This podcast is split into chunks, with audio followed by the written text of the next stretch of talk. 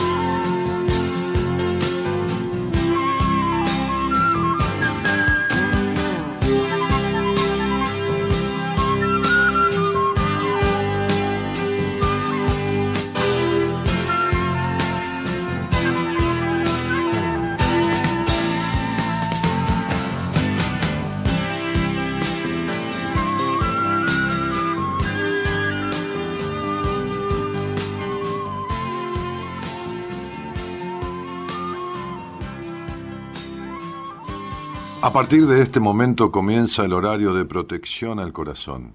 La permanencia frente a la radio depende exclusivamente del cariño que cada uno se tenga. Este programa trabaja con las emociones. Cualquier semejanza con la realidad es tu responsabilidad, ya que solo vos podrás afrontar lo que fuiste, lo que sos y lo que querés ser ante un imprevisto impacto con ciertas verdades que desconocías. Entendemos que quizás hayas estado huyendo demasiado es hora de dejar de escapar. Gracias por volar con buenas compañías. Con ustedes, Daniel Martínez. Hola, buenas noches, ¿cómo estás?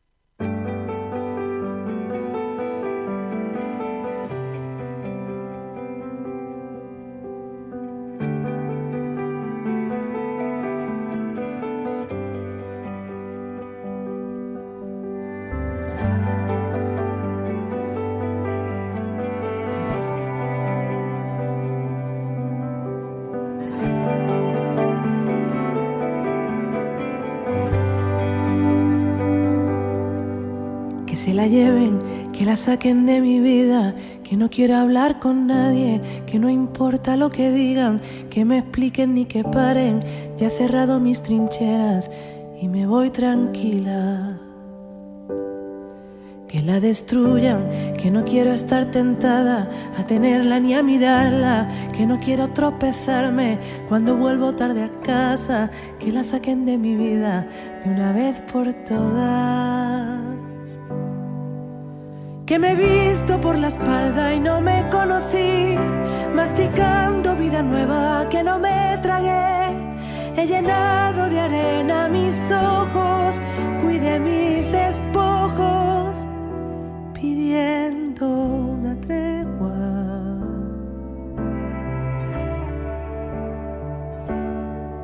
Me he saltado los prohibidos y los volveré. Y me acostumbré. Abrazada a mis rodillas me vieron buscando razones que nunca encontré.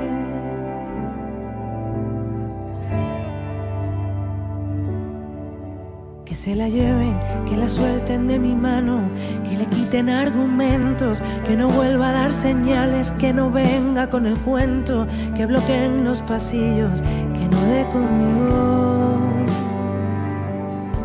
que sea inútil, que se aburra de intentarlo y ni el más tonto la quiera, que detecten sus disfraces y agradezcan cada ausencia, que la saquen de mi vida de una vez por todas.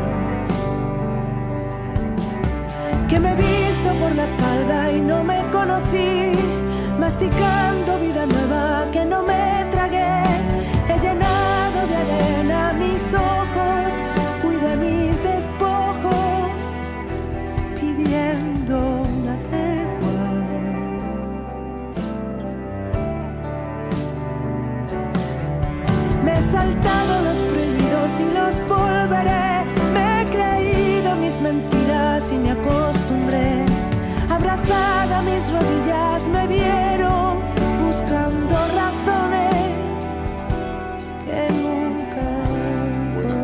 todos.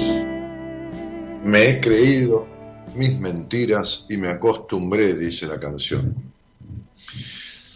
Me decía mi productora el otro día, después del programa, te olvidaste de mostrar el licor, ibas a tomar licor, al final no tomaste, entonces estoy en deuda, voy a, agarrar una copa de aquí, de la parte de abajo de, la heladera, que, que, el freezer, en la parte baja, que está helada la copa. Y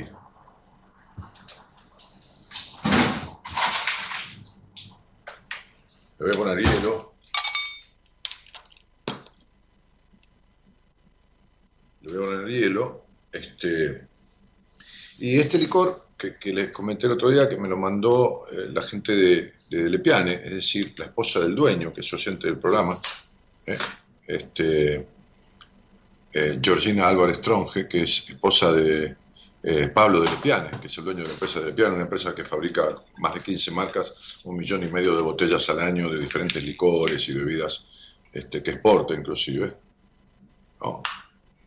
Ahí está, me serví un poquito. Este, Y es este, un licor que se llama Tambo, que me encantó, que es un licor de dulce de leche, que tiene dulce de leche, un toque de crema, alcohol, agua, bueno, azúcar y todo esto, y que, y que hay que tomarlo helado, porque si no es muy pastoso. Hay, hay, un, hay un licor extranjero que se llama Bailey, que está hecho eh, con, con, cacao y crema y que esto y que lo otro, que es carísimo, este, que muchos deben conocer. No es que sea parecido, es otra cosa, porque es un licor bien argentino, tambo, tambo, como el tambo donde están las vacas de dulce de leche. Así que agradecido a Pablo de Lepian, el presidente de la empresa, el dueño, y, y a su esposa, este, por este obsequio que nos mandó para Gaby y para mí. Así que brindo con ustedes. Estaba en la heladera, el vaso está también congelado del freezer y el hielo es sencillamente riquísimo, pero de verdad, saben que mi mujer no, no toma estas cosas, no le gustan los licores. Y cuando lo recibimos, a pesar de que estaba en estado natural, no estaba frío, este, yo directamente le puse hielo y lo, lo moví un poquito para que tomara temperatura baja y le di a probar y le gustó.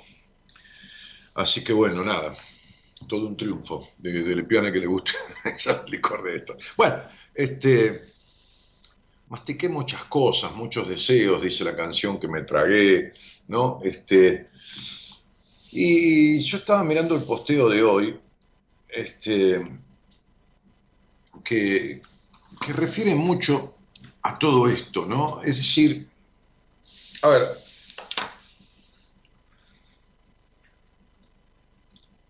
eh, después de, si yo sacara la cuenta de las personas que, que yo he visto este, en privado en tantos años, cuando empecé allá por el 2003 los estudios numerológicos, eh, no que empecé a hacerlos, porque utilizaba la numerología desde que estaba en el 95, 96 en Radio del Mundo, este, famosa radio de aquella época. Este, y si tuviera que hacer un raconto de las personas que he visto en privado, eh, en realidad serían algunos miles. Este, 17 años, sí, 6.000, 7.000 personas. Eh, y, y muchas de ellas,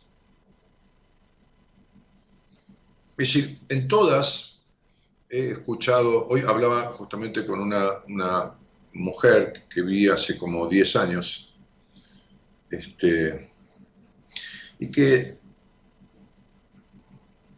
tenía alguna cuestión por resolver que no había descubierto en, el proceso en terapia que hizo, y, y lo encontramos juntos. Este, el gato está asomado por la silla de ahí, cerca de la copa, oliendo porque al gato le encanta el dulce de leche. Si yo se los mostrara, está con la cabeza subida así, arrimando a la copa. Qué pedazo de gato, de muchacho. No, Calo, ¿ok? Esto no. Entonces, este, como todo animal, tiene un olfato a distancia. Un olfato que le sirve para escaparse de los depredadores, por supuesto. Le voy a dar un poquito con el dedo, total. El gato. La otra vez vi un video de, de un gato que le dieron, pobre, le dieron vino, qué sé yo, que le dan vino al gato. Ah, no sabes lo que era el gato tratando de subir la escalera. Le enseñaron a tomar vino, el tipo mojaba la pata y se la lamía, mojaba la pata y se la lamía, era un, un video. Y empezó a la escalera, claro, con el poco alcohol que tomó.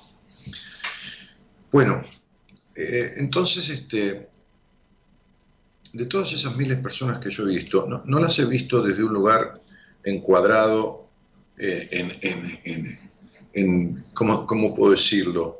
En el púlpito de la psicología, ¿no? Como, como el cura que ya desde el púlpito este, este, dice la homilía, ¿no?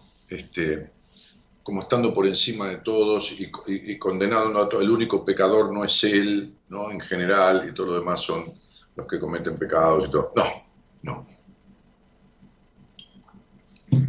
Este, un terapeuta que se precie de tal sabe que muchas de las cosas de las personas que lo consultan eh, lo tienen que reflejar. Pero lo que deben reflejar las personas que lo consultan, en muchos los casos, porque a uno no le pasa todo en la vida, le pasan algunas cosas y a otros otras. El secreto está en que las cuestiones que, en las que uno como terapeuta se siente reflejado, cuando el paciente viene con, o el consultante viene con, un conflicto, con un malestar en la vida, sean cuestiones que uno tiene superadas, que uno tiene, no superadas porque no sean superado, que uno tiene resueltas. Eh, hoy yo hablaba con una persona que había hecho terapia con una terapeuta, con una psicóloga que yo conozco, este, y yo le hablé a esa persona, le hablé de la falta de juego en su vida, no de juego de la quiniela, de, la falta de, diversión, la falta de disfrute, la falta de... Y yo le decía, ¿qué jugar? No? Yo tenía su estudio numerológico ahí y me resultaba claro que iba a ser una respuesta negativa. Me dijo, no, nunca jugué a nada, que esto, que lo otro. Y le digo, yo conozco a tu terapeuta. Ella nunca te habló de a qué jugabas en la vida en, en, el par de años que hiciste terapia con ella. ¿Sabes por qué? ¿Por qué? Porque ella nunca jugó a nada. Entonces, esta contratransferencia negativa que se produce cuando un, paciente dice algo y el, terapeuta no puede tomarlo, ¿a cuántos de ustedes les ha pasado? Que hablan de algo y dicen, no, mira, yo no hablo de eso, no hablo del pasado, o no hablo de sexo, o no le saca el tema de, de, cómo te divertís en la vida, pero no jugando con tus hijos ni con tu marido, que está muy bien que lo hagas, no, como niños, los niños no tienen hijos ni tienen marido, los niños juegan con amigos, no importa las cartas, al, ludo, al, ping-pong, a la qué sé yo qué. Tampoco jugar es ir a un gimnasio. Este, porque los chicos no, no tienen cinco años dicen, me voy a buscar a mis amigos y vamos al gimnasio. Entonces digo, cuando, cuando los terapeutas no tienen devolución o no se meten en determinados temas, es porque están afectados por el mismo tema y no lo tienen resuelto, y eso le produce lo que se llama una contratransferencia negativa, es decir, esto que el otro dice va a pegar a algo que yo tengo lo mismo y no resuelto. Ahora, dando vuelta a la hoja, uno puede tener una coyuntura conflictiva en su vida. Sí, claro, sí, todos lo tenemos, yo también. El año pasado, en el medio de la pandemia, eh, que lo seguimos estando, por supuesto, y, peor aún, en un país que uno se va enterando de que nos compramos vacuna de Pfizer porque se puso celoso el ministro de Salud y, y teníamos 13 millones de vacunas concedidas y y se vacunan a pendejos de 18, 19 años que no tienen un carajo que ver con la salud ni con nada, este, que debe suceder en otro lado, pero a mí no me importa, ¿viste? ¿Entendés? O sea, a mí me importa lo que me sucede acá, con mi gente. El año pasado yo tuve una consulta con, mi, con, mi, con quien fue mi segundo terapeuta, que era una mujer, este, este, psicóloga ella, con la que estuve cinco años este, especialista en terapia vincular, con la que aprendí muchísimo sobre vínculos y muchísimo sobre ejercicios y trabajos emocionales, espirituales, visualizaciones, cosas que algunas de ellas están insertas en, ejercicios del seminario que, hacía con mi equipo, que hacíamos porque ahora no se puede hacer. Y tuve una sesión con ella, una charla, dije, este, Sara, necesito hablar con vos. Digo, sí, Dani, cuando quieras, que esto y lo otro. Eh, por Skype porque yo estaba como pasado de, enojo, con un sentimiento de, ira fuerte. Este, ¿y, qué viene? ¿De mi vida? No. Enojos del pasado que tenía, los he resuelto en terapia, pero no sabía por dónde. Y entonces, Sara me decía, yo te conozco hace muchos años, ¿no? Yo, dejé de hacer terapia con ella hace como, qué sé yo, no sé, 10 años, 15, 14, no sé, no importa, muchísimos años, 15 quizás. Sí, sí, 15, fácil. Bueno, este, te conozco hace muchos años y siempre lo que vi en vos, por más conflicto que tuvieras, por más problemas económicos que tenías, te acordás en una época que después lo resolviste, por más esto, por más lo otro, era un sentido de la libertad supremo. Es decir, no te permitías condicionarte a través de nadie, es algo que vos eligieras la condición, pero nadie te limitaba, nadie esto, nada lo otro. Siempre fuiste un tipo muy libre y estás encerrado. Esta pandemia es una depresión universal y la depresión se manifiesta con enojo, con tristeza. Y entonces, digo, evidentemente esa es una coyuntura negativa, no un conflicto traumático de mi historia que no había superado. Y por supuesto que yo tengo situaciones de vida en que me siento con un amigo a hablar o que podría llamar a, un profesional, amigo, pedirle su opinión, como otros me piden a mí. He visto miles de personas y esas miles de personas, muchos miles en privado, y sigo viendo, les decía el otro día que están tomadas todas las entrevistas conmigo para mayo, junio y julio. Marita está dando turnos para agosto. Este, o sea, todos los horarios que, yo doy entrevistas. Este, no es que sea todos los días, todo el día, porque yo atiendo pacientes. Pero tres días por semana dedico algunas horas a ver personas de, entrevistas de primera vez y casi de única vez, en el sentido de que después lo derivo, o el otro se va y resuelve solo, o, se lleva lo, que descubrió con su terapeuta, o, lo derivo a alguien de mi equipo, o me lo quedo yo como paciente. Pero estos miles de personas que he visto se encontraron con un tipo que los escuchó desde la propia vivencia, que los escuché con miedo cuando yo tuve muchos, que los escuché con, con, fracasos o malos resultados económicos cuando tuve los míos, que los escuché con este, crisis de separaciones vinculares, que yo tuve las mías, que los escuché con relaciones edípicas, que yo tuve las mías, que los escuché con, con un montón de cosas, desde un lugar empático, no desde un lugar de superioridad. Después uno tiene técnicas que el otro no tiene, por supuesto, porque si no, el otro no vendría a consultarlo, pero desde este lugar es la escucha que sirve. Con lo que el paciente trae, por eso yo siempre digo, ¿qué te trae a mí? ¿Qué te trae a mí? Entonces en este, en este posteo de hoy decíamos que ¿qué tal estás? ¿no? Hacerte compartir un cuento a través de mis historias, a través de mis historias en Instagram, en todo el otro, este, en Facebook.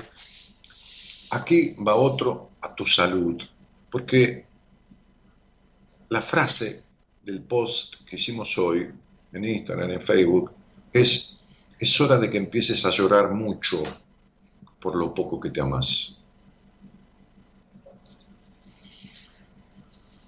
Y el cuento es un cuento publicado con mi libro Decisiones, Dice, el ratón estaba siempre angustiado porque le tenía miedo al gato. Cierta vez un mago que vio al ratón tan angustiado por el miedo que le tenía al gato, se compadeció de este pobre animalito tan diminuto y lo convirtió en gato. Un mago generoso un mago muy mágico. Pero el ratón convertido en gato, como gato en el que se había convertido, empezó a tenerle miedo al perro. De modo, de modo que entonces el mago, que siguió un poco la trayectoria del ratón porque le daba curiosidad el sufrimiento de ese pobre animalito por el miedo que tenía, el mago nuevamente, con estas capacidades mágicas, lo convirtió en perro. ¿Y qué pasó?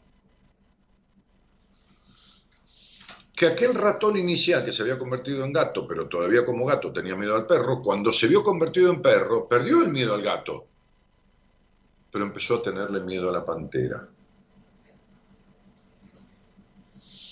Y fue entonces que el mago, dándose cuenta que este sufrimiento seguía aún en este pobre animalito, obró sobre él una vez más y lo transformó en pantera. En pantera. A partir de ahí,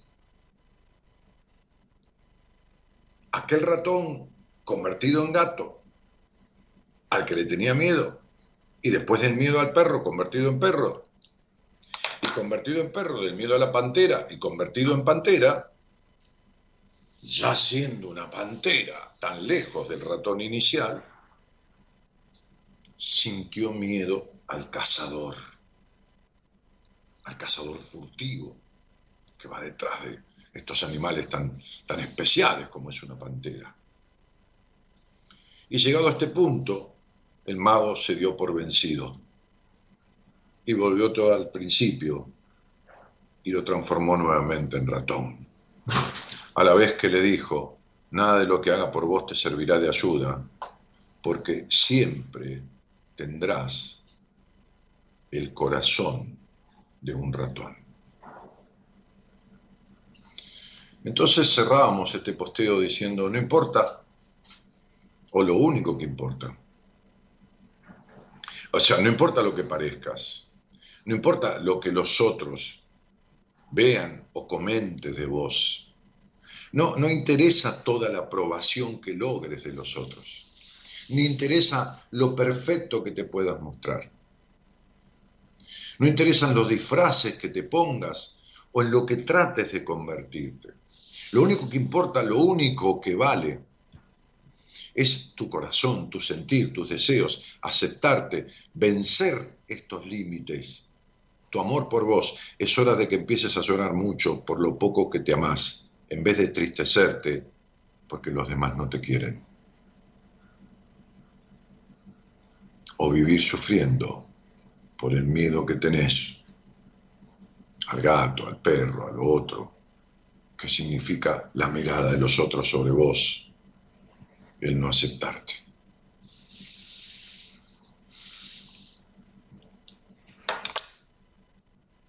Cuando uno se formó en la vida, como decía yo el otro día, no tenía resistencia a los deseos ajenos y vivió inundado de deseos ajenos y lleno de miedo por no poder cumplir esos deseos.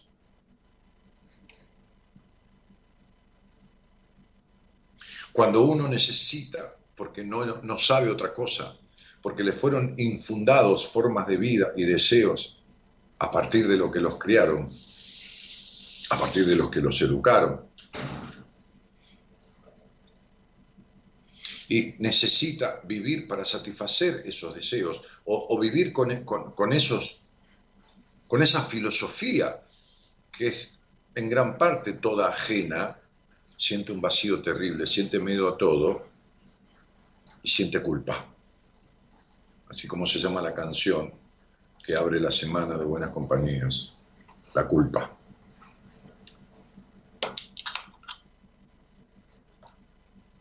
Y qué loco, ¿no? Porque es una culpa fundada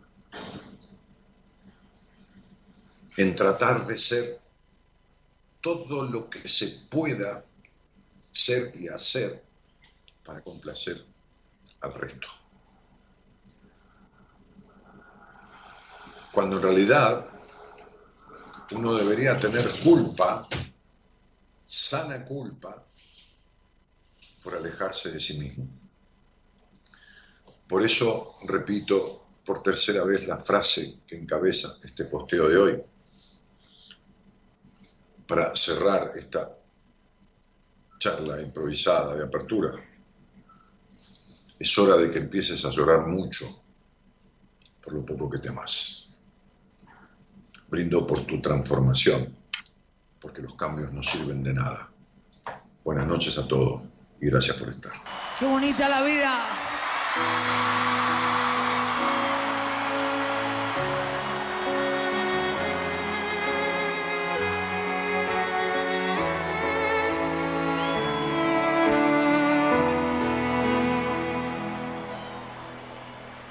Bonita la vida, queda todo de golpe y luego te lo quita. Te hace sentir culpable, a veces cuenta contigo, a veces ni te mira. Qué bonita la vida.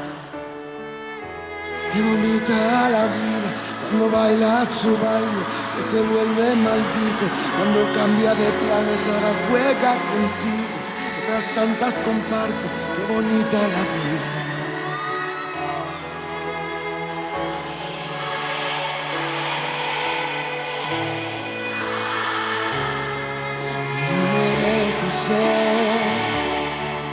Tan bonita es.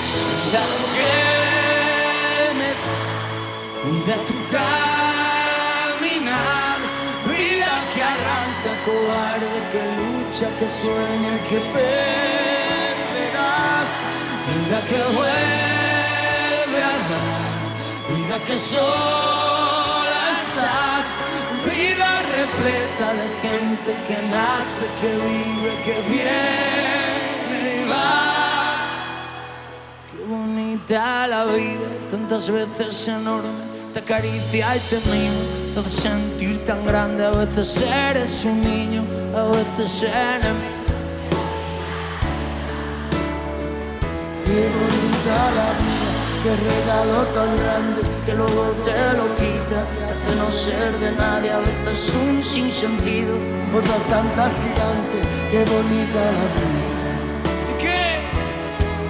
Tan bonita es que a veces desquita y yo me dejo ser. Tan bonita es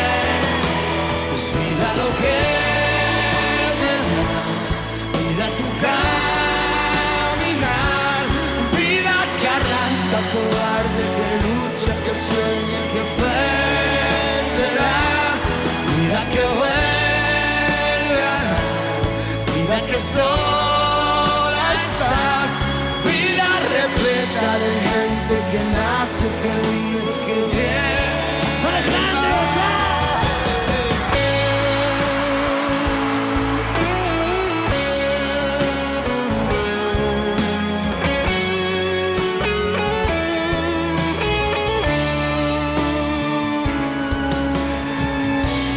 Bueno, ¿qué hiciste? ¿Cortaste el tema? Dice Jesse Chocarello ahí, la culpa es una especie de hilo dental. No se ve ni se siente, pero te puede cortar en mil pedacitos, aunque seas grandote y gordito, como dice Cordera, eh, Gustavo Cordera, en uno de sus temas. Eh, qué linda canción, dice Georgina. Ah, ahí está la señora de- del licor, justamente yo la estaba nombrando. Este, bueno, seguramente ha escuchado el agradecimiento. Mi bello Sócrates, dice una mujer que fue paciente mía, este, bueno, que le di de alta, Graciela Rodas. Eh, este, sana culpa por alejarse de sí misma, dice por ahí Natalia Montero.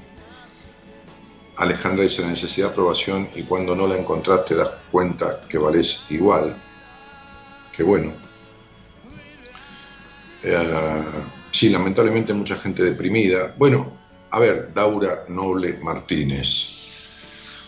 Quiero decirte que esto, ¿no? Hay como una especie de depresión universal, es decir, no quiere decir que el 100% de, de la población mundial esté deprimida, pero, pero, pero eh, en medicina y en psicología se habla de tendencias, de mayoría y de todo lo demás, ¿no? Este, pero una cosa es que uno tenga las reacciones circunstanciales de una depresión este, por, por una, un- un- una sensación de agobio, de, de que el cuerpo pesa, de que, de que, de que hay, hay mucho gris, de que... eh, eh, o de lo contrario, ¿no? de, de- ira, de agresividad constante, de esto, de lo otro.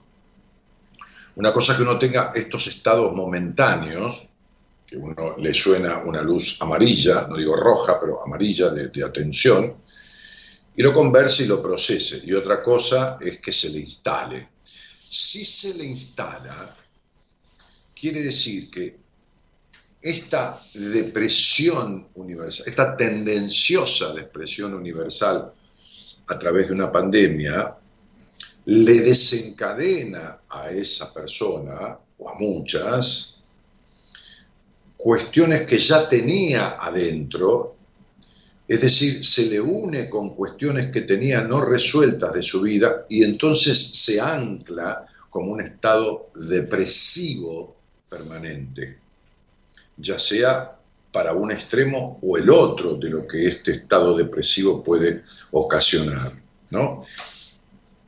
Esa situación de encierro, esa situación de esto, de lo otro.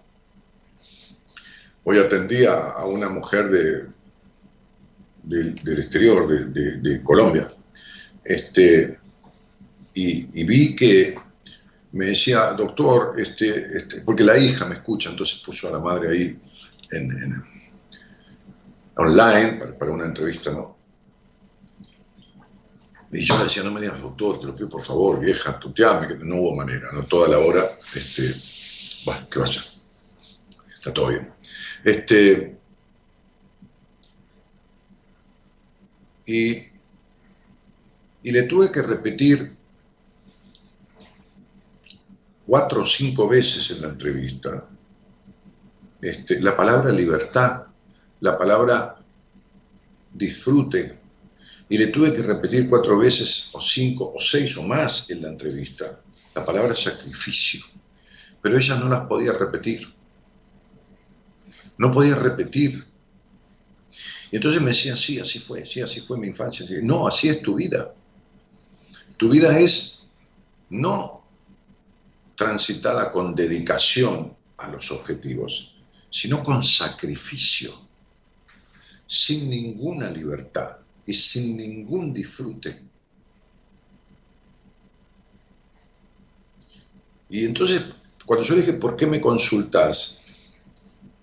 Ella me dijo, porque mi hija, que esto, sí, sí, pero, pero ¿por qué? Porque, porque, porque hace dos o tres años, o, algo así, un tiempo, yo me siento cada vez peor y, y, cada vez, ¿qué tengo, doctor? ¿Qué tengo? ¿Por qué esto? ¿Por qué lo otro? ¿No? Bueno, una mujer muy cerrada, no, no, no cerrada que no tenía inteligencia, digo, no, no, no, cerrada en lo emocional, ¿no? Con, una con una infancia llena de carencias de toda índole, ¿no?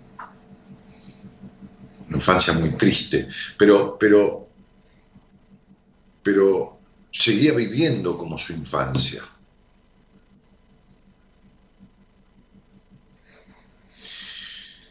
Este, y tuve como que, como cuando uno repite, viste, como en el colegio, que te hacen repetir tantas veces las cosas, se, las hice repetir, ¿no? Este,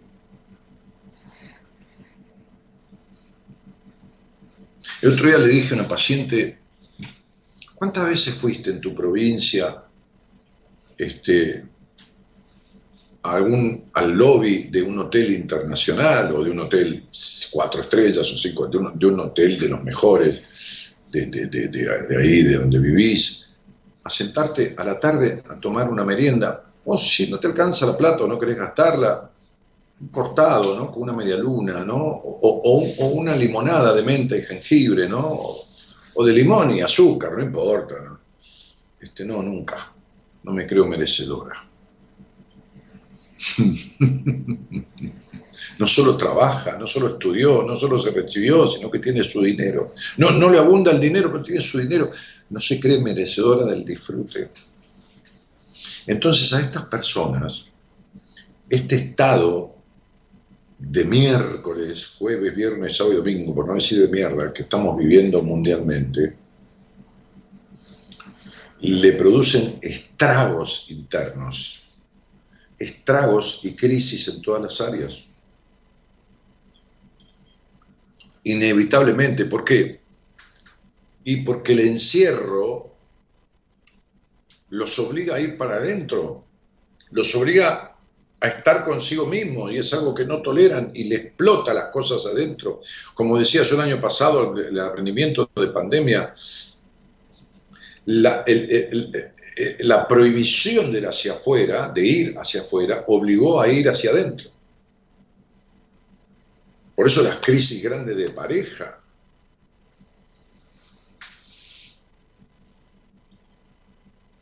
entonces, este, claro, cuando, cuando yo me sentí así, como, como...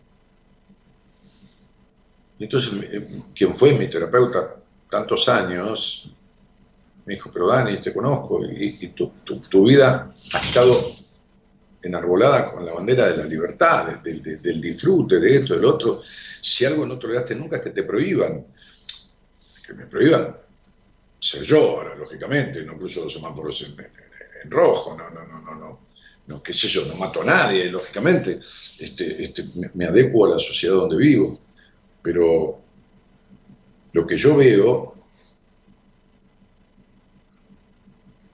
lo que veo desde siempre y lo que veo mucho ahora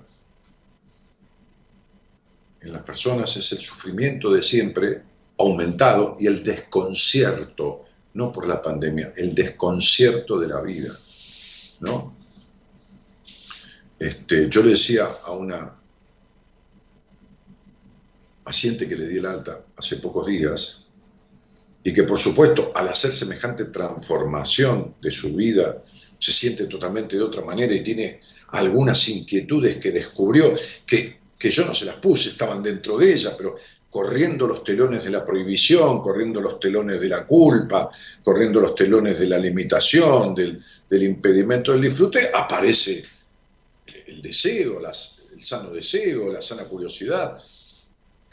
Y le decía, mira, podés dejar que esto se duerma, podés quedarte con la incertidumbre y nunca vivir tus deseos, pero acordate que la peor de las verdades es mejor que la incertidumbre, porque vivir en la incertidumbre es caótico, es terrible. Este, Después de, un, de una crisis y después de un proceso de terapia, hoy le di el a una paciente y me decía, Dani, esto fue muy rápido. Le digo, ¿cómo rápido si yo no te apuré? ¿Cómo rápido? Sí, sí, pero, pero fueron tres meses, me dice, y yo me siento totalmente diferente a toda mi vida, porque mi vida emocionalmente de atrás que tiene pocos años, tiene 30 años, los 29 años restantes fueron, ¿entendés? Una mierda en todo sentido, que esto, que lo otro. Bueno, está bien, le digo, pero no es muy rápido, e, es lo que logramos. Es decir, yo hago lo que hago, pero ¿cuál es el problema? Me dijo, es que tengo miedo que me dure poco. Le digo, no, es que te da culpa sentirte así. Y que como decía un amigo, esta famosa frase que le, que le robé a Carlitos, le robé, no, la comparto, por supuesto, porque es de él, estoy tan acostumbrado a perder que cuando gano lloro entonces vos tenés miedo que no te dure, pero por otro lado, le tenés tanto miedo al éxito que casi que estás deseando el fracaso. Porque vivir en este estado que conseguiste es algo que tenías prohibido. Porque una madre insufrible, infumable e imbancable, terroríficamente castradora y absolutamente melancólica, trágica y dramática, te deja pegoteado todo eso. Tu padre no existió, la única referencia es tu madre, entonces imagínate que si vos te salís de todos esos estados que tenés pegoteados, en donde tu madre no te transfirió oxitoxina, ni, ni siquiera yéndola a comprar a, por decir algo, es una hormona, yéndola a comprar una ferretería, ¿viste? No te, de oxitoxina, de las caricias, del placer del bebé, que, que despiertan toda esa sensorialidad, perdón, oxitoxina, este, que, es una hormona del disfrute, del placer, que tanto es el placer que siente el niño cuando lo acaricia una madre con sana energía, como, como el placer que siente un adulto en un masaje o, en una comida rica al paladar y el disfrute. Bueno, este, evidentemente, al vos sentirte totalmente diferente y con esas cosas despejadas, desalojadas de tu vida, no tenés familia, como si te salieras de la tribu, como si no pertenecieras más a nadie. Y hay que bancarse eso. Entonces le dije, bueno, bancátelo, bancátelo 20, 30 días, yo no te abandono, yo estoy acá pero yo no te puedo seguir atendiendo cuando, cuando lo, que, lo, que, lo que surgió, todas las cosas que surgieron en la entrevista, este, me esperaste un par de meses para empezar luego a que yo te atendiera, porque tenía mucha gente en espera, lo, hemos resuelto. ¿Qué crees que te tenga? Que, le diga a Marita, seguiré cobrando para, qué sé yo, para... Pero, la, la vida no se puede tener controlada. Entonces digo, a veces sentirse bien asusta.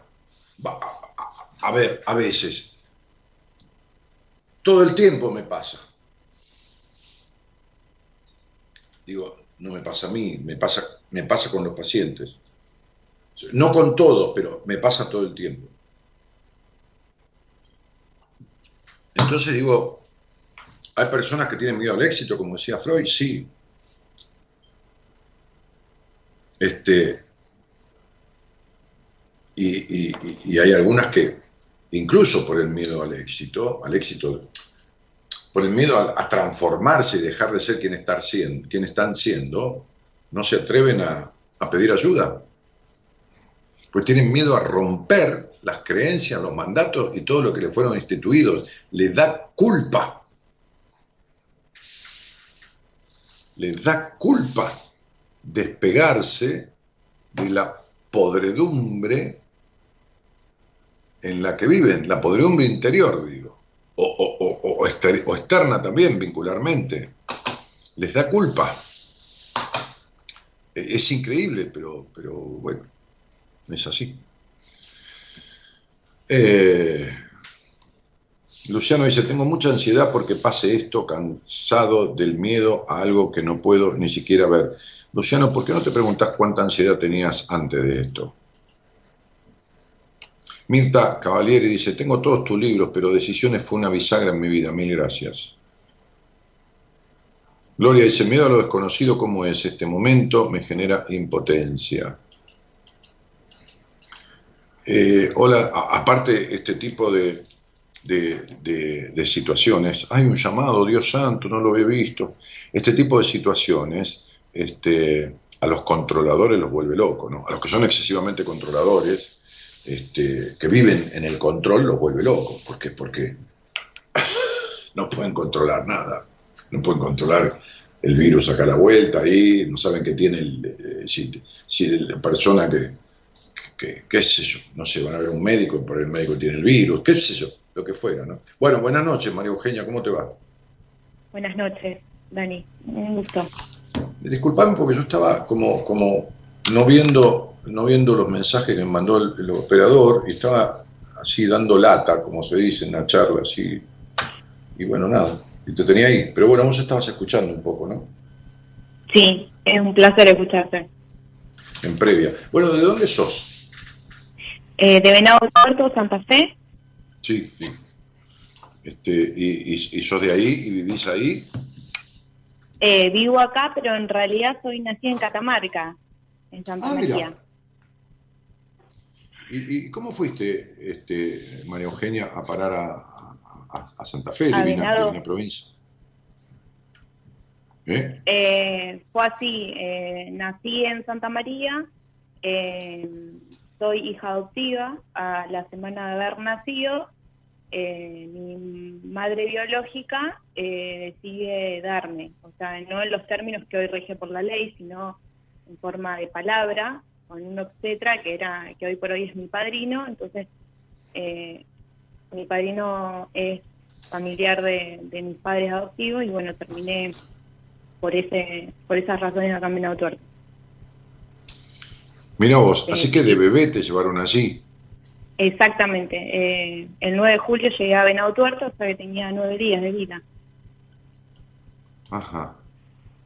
Bueno, este, ¿y te anotaron ahí o te anotaron verdaderamente en la fecha que naciste? Eh, me anotaron eh, justamente en Santa María, me hicieron pasar como que el parto fue ahí en Santa María con mis padres adoptivos. Los papeles figuran así. Está bien, no hay problema, pero te quiero preguntar, ¿la fecha en la que te anotaron es la fecha en que naciste o otra fecha diferente? No, es esa fecha, a las 5 de la, mañana, del 30 de junio de 1960. Es la fecha que naciste. Bueno, Maru, ¿cómo te dicen? Eugenia, ¿no? ¿O Euge? Eh, Maru. Ah, Maru, bueno. Maru te dije primero, pero, pero digo, este, ¿Y, con quién vivís? Vivo con mi mamá, estoy separada, tengo un hijo de 10 años, Juan Ignacio, eh, con mamá y bueno, y con Juan y, bueno, y yo, y mis mascotas. dos perritos. ¿Cuánto tiempo estuviste en pareja, si es que llegaste a estar? O sea, Diez años. conviviendo. Eh, 10 años y hace dos que estoy separada. Y Mm. bueno, nada. Y, y, y- y- y más allá de hacer de madre y hacer de hija y todas estas tareas que uno tiene en la vida y que todos tenemos, tu madre hacer de madre también, este, Sí, es ser eh, hija, eh, tenés- es ser mamá, es ser papá, porque el papá de mi hijo, bueno, como rehizo pareja después de la separación, eh, tiene obviamente su familia y se borró automáticamente de la vida de nuestro hijo. el hacer familia no le justifica abandonar un hijo. Absolutamente. con- Sin decir, sigue siendo con su hijo. Bueno, lo que te decía es, ¿tenés alguna actividad, trabajo, tarea, estudio, que, que- que estés haciendo? Eh, eh, por el momento estoy de licencia eh, por el tema justamente que vos estás tratando hoy, que justamente por eso me siento muy identificada, por este corazón de ratón que me veo afectada en, en los distintos ámbitos de mi vida. Eh, es como que el 8 de marzo, el Día de la Mujer, mi vida eh, un, como un colapso de decir, bueno, eh, hace falta frenar y ocuparte de vos y dejar de ocuparte del resto. Entonces como que empezó toda una evolución y un fluir de cosas eh, del pasado, de asimilar, del presente y eh, prácticamente como de reconstrucción, digamos. Eh, y trabajo en el Poder Judicial, acá en Venado Tuerto. ¿En el qué dijiste? En el, área de- No escuché.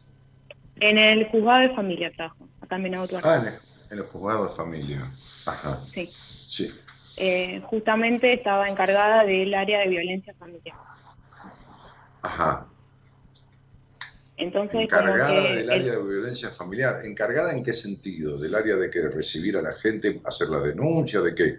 Porque, a no, ver, eh, es- específicamente de hacer el seguimiento respecto de si otra vez se vieron vulnerados sus derechos, si se respetó la prohibición, eh, de hacer un seguimiento de las Sí, violencias, de recibir las nuevas violencias, de tomar las perimetrales, las previsiones de acercamiento, comunicarme con los distintos organismos. ¿y por qué estás de licencia? Eh, que no entendí Eh, bien. licencia, estoy de licencia psiquiátrica en este momento. Ah, ¿por una depresión? Sí, Eh, porque ¿Cuánto- cuánto justamente eh, el verme involucrada en esta situación, creyendo que lo podía manejar y que, y que podía con todo, eh, terminé no pudiendo con todo y eh, bueno, eh, ese 8 de marzo me marcó realmente y justamente desde donde vengo, por el pasado y por todas estas cosas no resueltas, producto de abuso, eh, que he sufrido en mi vida de niña. ¿Qué, Entonces, qué, qué- que qué? Eh, a repetir, repetir porque que sufriste qué? abuso. Ah, sí, sí. Ok. Ajá. Entonces, Y- eh, en ese momento, eh, o sea, creo que como que estuvo todo eso guardado adentro, como en una cajita, y como que no fue sacado. Y al estar trabajando en esta área, eh, que me pasaron en el año pasado, en octubre, fines de octubre, es como que fue como un reflejo de encontrarme en el agua. ¿entendés? Pero esto es lo mismo que si yo no tuviera nada resuelto de mi pasado, como pasa con el 80% de los psicólogos del mundo, el 80%, y se ponen a atender a la gente. Después no pueden ni seguirle la conversación, ni, ni tocar los temas que la gente pide, ni nada, ni resolver nada, porque no tiene resuelto nada. Es decir, Exactamente. si vos, si vos, si vos, si- si- vos te sentás en un lugar de violencia y viviste violencia desde que tenés uso de razón, porque eh, no importa, quizás tu madre, no vamos a entrar a juzgarla, pero la nena lo recibe como un acto de violencia, porque es, es, es- es- es sentirse poca cosa, por eso toda la vida quisiste ser perfecta. Desde que tenés uso de razón que buscas ser perfecta. Entonces, Sí. digo, ¿por, por qué? Y por el terror al abandono. Eh, por eso eh, el, el- el tratar de cumplir deseos ajenos, por eso tus celos, por eso la desconfianza de los hombres, por eso la posesividad, por eso 70 cosas traídas de la historia, por eso tu melancolía, que, que no están resueltas. Entonces, esta búsqueda de ser perfecta sería, si, si, si, si siendo un bebé que no hago nada malo, me, me dejaron, este, este, mi, mi, madre me dio una adopción, mi padre, qué sé yo, donde cuerno fue, es decir, no fui lo suficiente para que me retengan, y siendo una adulta con los errores que puedo cometer, que, que, mierda, me, me, me, trago todo, me meto todo y voy encima y quiero arreglarle los problemas de violencia, de abandono y de todo a los demás. Exacto. ¿Entendés? Esto, esto es lo mismo que, que, que, a ver, esto es lo mismo que ser alcohólico e ir a trabajar a un bar. Tal cual. Y bueno, y es imposible. Eh, o sea, el área no la elegí, me la impusieron porque no quedó otra de ir a trabajar en esta área. Sí, eh, no, es casualidad, mi amor, es para que explotes. Mirá, te voy a decir una cosa. Desde sí. que cumpliste 31 años, ¿sí? Entraste en una sí. segunda etapa de la vida que ya no tolera el seguir barriendo bajo la alfombra. Exactamente. Fuiste, fuiste, una niña aislada y retraída, y esta etapa que termina a los 40 años, trajo este año un número 5 que pide la libertad de lo supremo, soltar el pasado, madurar, cortando la dependencia emocional del pasado. Los cálculos son tan exactos, porque yo no hago una interpretación subjetiva ni necesito escucharte. Cuando ya venís al aire y empezás a hablar con todo esto que tengo acá, ya, ya lo único que me falta es el tiempo para explicártelo, pero digo, este, ¿cómo, ¿cómo no vas a estar? En un año que deberías estar volando en una alfombra mágica, estás encerrada en vos misma con un estado depresivo. ¿Por qué? Y porque es como si hubieras vivido, venido, a este mundo a vivir en Canadá y estuvieras viviendo en, Ushuaia. Es lo mismo.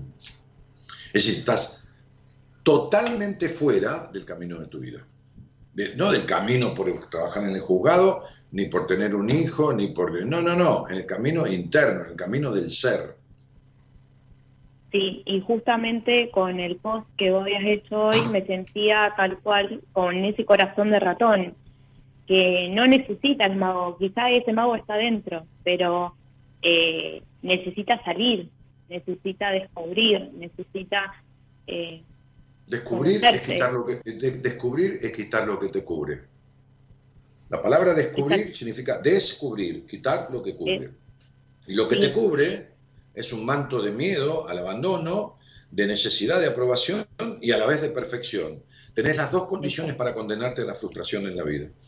Son, son, son, son lo, lo, lo, las dos conductas más terribles este, y destructivas que hay en la vida.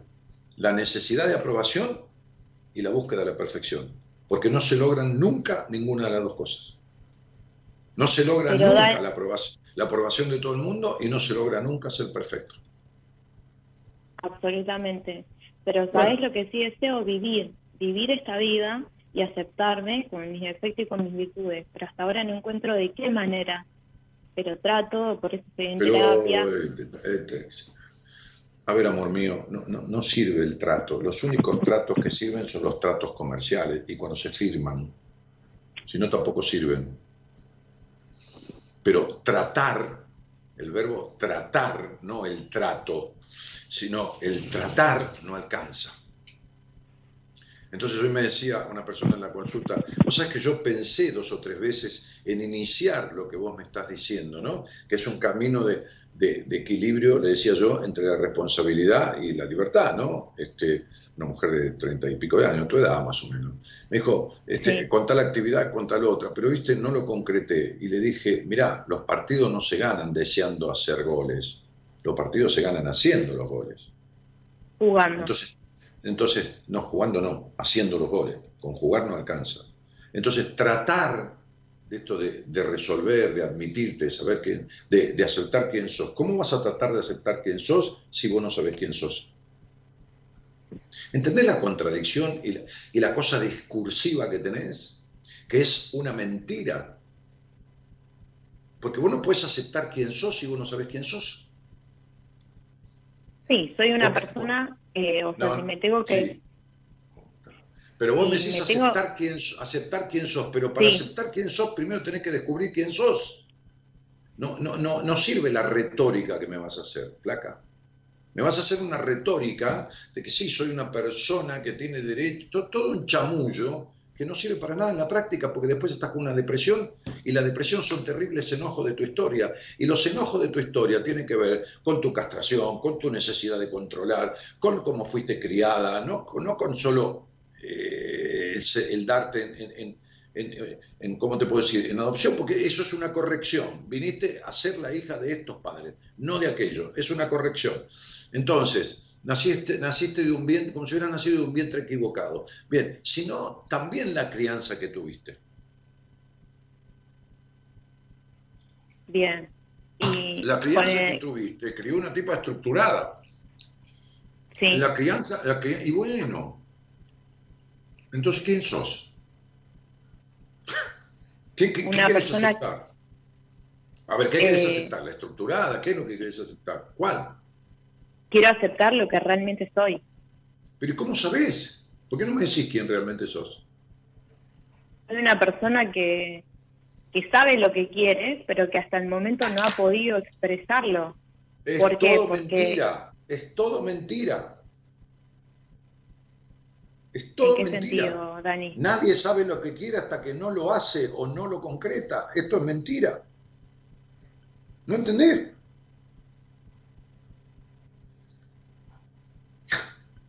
Ahí quedo. Eh, o sea, eh, sé lo que quiero. Bueno, está bien. Pero mm, eh, no sé cómo explicártelo. No, te doy todo el tiempo del mundo. Explícamelo de las 40 maneras que quieras. No hablo más hasta que digas terminé. Yo te escucho, mi cielo. Eh, soy una persona totalmente libre de decidir qué es lo que quiero y qué es lo que no quiero. No quiero más límites, no quiero más eh, mentiras, no quiero más, eh, no quiero más abusos, no quiero más personas que se acerquen o que te toquen al cuerpo que no deseas o, o atropello, o sea, me refiero en la persona, ¿me entendés? Eso es lo que sí sé que no quiero y lo que quiero, quiero salir adelante porque tengo mi hijo, lo tengo que criar y él tiene un futuro y no puede ver una madre que esté depresiva porque eso no me lo permite. Eso sí sé que no quiero, que me vea así él.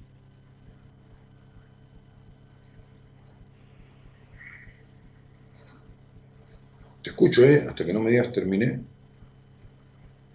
Y con respecto eh, al tema de lo que vos me preguntabas, en dónde trabajaba y qué fue lo que me pasó, que eh, o sea que terminé en este estado, es eh, no puedo ir por la vida diciendo de que lo que me trajo, o sea, fue el reflejo de encontrarme con víctimas de abuso en el área esa y verme reflejada ahí mismo. Entonces, es como que tampoco puedo ir por la vida gritando eso porque no corresponde, porque para eso creo que están los espacios privados como ir a terapia, lo que sea. Sé que estoy ahora en una radio que me debe estar escuchando un montón de gente, pero sentí que este era el momento, que me sentí identificada con el post, eh, quería escucharte eh, y es un placer escucharte, como te dije antes. Y terminé. Bueno, toda tu vida vos viviste abusándote a vos misma. Hasta ahora. Nunca dejaste de hacerlo. Porque todo esto que vos decís que no querés, nunca fue plasmado. Está en la expresión de deseo. Pero tu estructura, tu horrible sexualidad, tu, tu, tu, tu tus, tus, desconfianzas, tu baja confianza en vos misma, tu, tu, demanda constante en, las relaciones de pareja de, discusiones o, del otro, todas estas cosas que tienen que ver con traiciones a vos misma, tu búsqueda de la perfección, tu necesidad de aprobación, tu poner el cuerpo, tu, cosa prostitutiva, emocional, prostitutiva emocionalmente, este, este, ha, sido lo que has hecho. No, no, no, no para cargarte de culpa, has hecho lo que has podido, no tiene nada de malo y todos hacemos cosas que nos joden a nosotros mismos en la vida este, y, que, que, generalmente se las adjudicamos a los demás y queremos echarle la responsabilidad a los otros. Este, todo esto que vos decís que querés dejar de, hacer y, y, ser y proceder está en tu deseo. Falta meter los goles, como decimos. El infierno está lleno de deseos, porque con los deseos no alcanza. Uno puede, desear, uno puede desear sacarse un tumor, pero si no va al médico, si no se lo saca, si no hace el tratamiento, si no nada, con el deseo no alcanza. Entonces, lo que quiero decirte es que estás parada en un punto de inflexión, donde nunca dejaste de ser la que eras, pero tampoco estás consolidando la que decís que querés ser estás como en, el, en la frontera de la vida, ¿entendés? Donde ¿Y cómo hago para salir de esa frontera? Pero ¿por qué no me dejas terminar, amigos? Te dejo, te dejo. Estás en la frontera. El país del pasado infructuoso está atrás. Y el país del presente promisorio está delante. Pero vos estás en la frontera. Tanto podés quedarte ahí y no vivir ninguna de las dos cosas, sino quedarte en lo intermedio, que es en, la expresión de deseo, como tanto podés volver atrás, como tanto podés seguir adelante. Ahora, ¿de qué depende? Y de cómo procedas y de lo que hagas. Sola no arreglas esto, pero ni de casualidad. ¿Está claro? Sí porque no es un área la que tenés en conflicto, no es un tema que uno te dice, qué sé yo, anda a bailar salsa porque necesitas una actividad lúdica y llamame dentro de un mes y decime cómo andás. No. Acá hay, acá hay que trabajar la exigencia, la necesidad de aprobación, la búsqueda de perfeccionismo, la sexualidad, la melancolía, la dependencia emocional del pasado, el abandono de la crianza, porque esta crianza tuya fue pudo obtener la combinación entre sobreprotección y, y, pérdida, ¿no? La crianza en la familia que te adoptó. perfecto. Entonces sería, ahí tenemos otro quilombo. La niña aislada y retraída que fuiste. La, la, ira que tenés, la ira, la ira, porque tenés ira, la baja confianza. Entonces, eso, es, es una ensalada de cosas que vos tenés ni la más puta idea de cómo se resuelve. Como yo tampoco tengo. Pero no me preguntes por dónde empezás porque esto no vas a arreglar sola ni de casualidad, ¿te queda claro? Sí, es una ensalada de fruta. No, es una ensalada de mierda, no de fruta. Llamemos a las cosas por su nombre. Sí, eh, tal cual. Eh, pero la voluntad está de seguir adelante, no de quedarme en la frontera. Pero me parece muy bien, mi cielo, si yo aplaudo eso. Lo que te quiero decir es que generalmente, generalmente, no hablemos de casos, qué sé yo, como conozco tanto, me, me atienden tantos chicos este, a, lugares que voy, venezolanos, y me cuentan su historia, algunos cruzaron caminando desde Venezuela, bueno, este, con, cuestiones de países de éxodo, de, como, como, la gente este, que, que, cruza de México a Estados Unidos por los alambres o tiran los chicos por, por, el muro. Hablemos de, de, fronteras reales donde, donde un viajero cruza una frontera. Cuando un viajero cruza una frontera, del otro lado de la frontera no hay nada, y de este tampoco. Hay un puesto ahí, qué sé un kiosco y, y la aduana. Entonces, para ir para el otro lado, a cualquier ciudad del nuevo país, hay que tomar un auto, un micro, o seguir con el micro que uno viene es decir, te tienen que llevar sola. Eh, eh, eh, ¿Entendés a lo que me refiero, no? Sí, sí. Bueno, entonces, si la intención está, está sumida en una depresión, la, medicación para la depresión sostiene, pero no arregla un carajo de la depresión. Entonces todo esto necesita de un proceso en terapia. Porque este estado en el que vos estás es un estado de confusión. Es decir, es una fusión, una fusión con el pasado.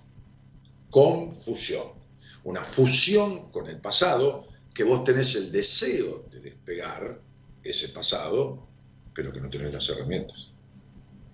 Por eso estás, con, estás confundida, estás fundida con el pasado.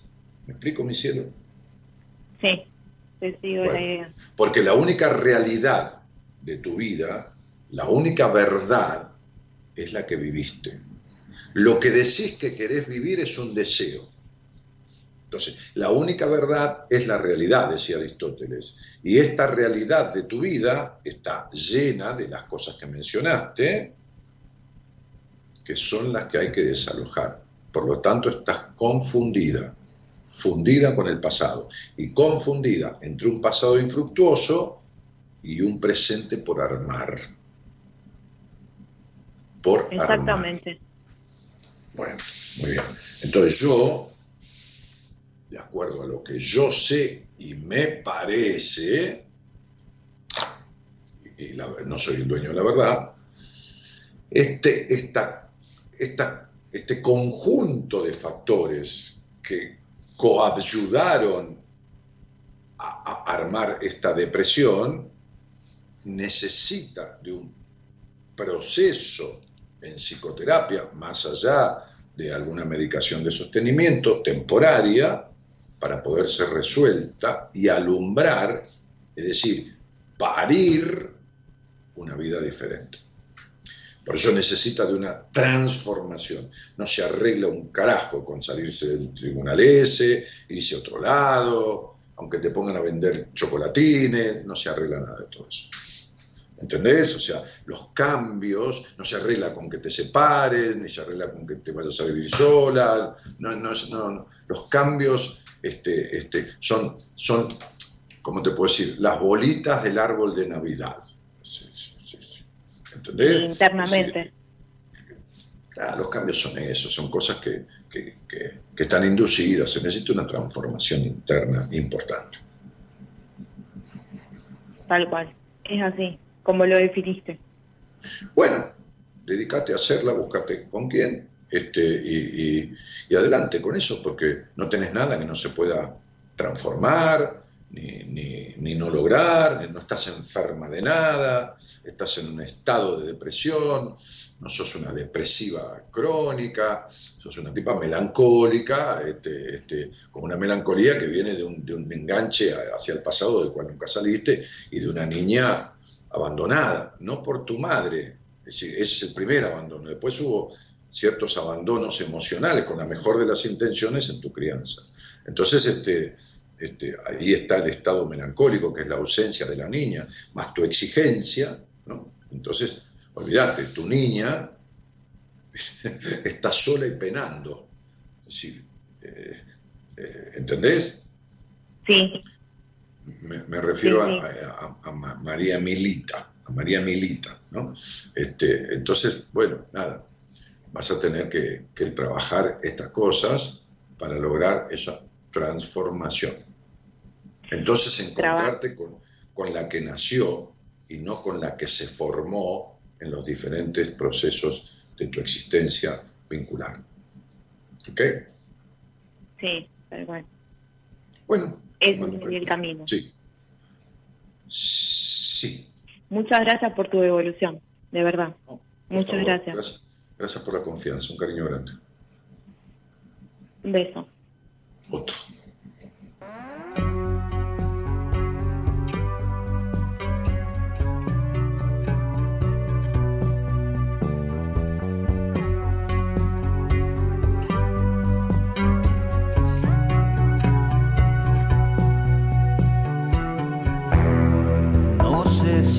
Indeciso no.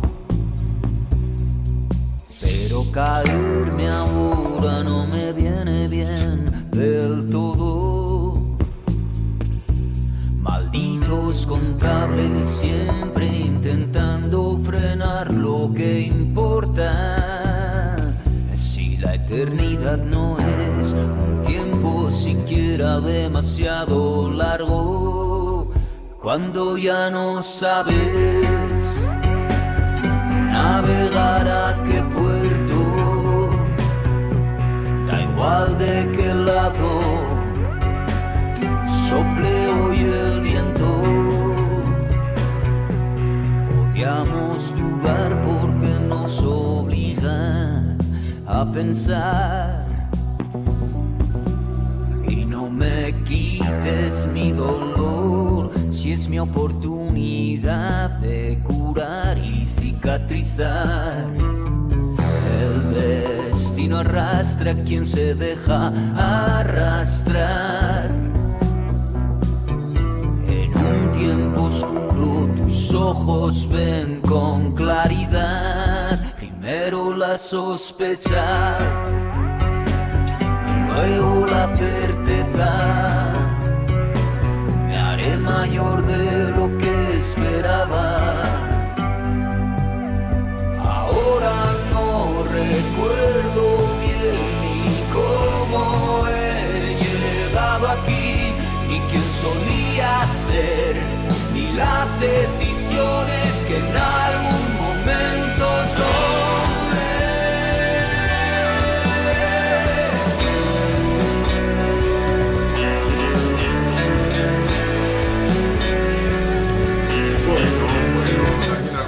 Dani querido, ¿qué haces Danielita? ¿Cómo estás? Hace tiempo no te veía por acá. Qué lindo escucharte, estoy transitando este bendito COVID que nos hizo ir tan para adentro, como decís vos, con síntomas leves. Bueno, me alegro mucho que estés con síntomas leves.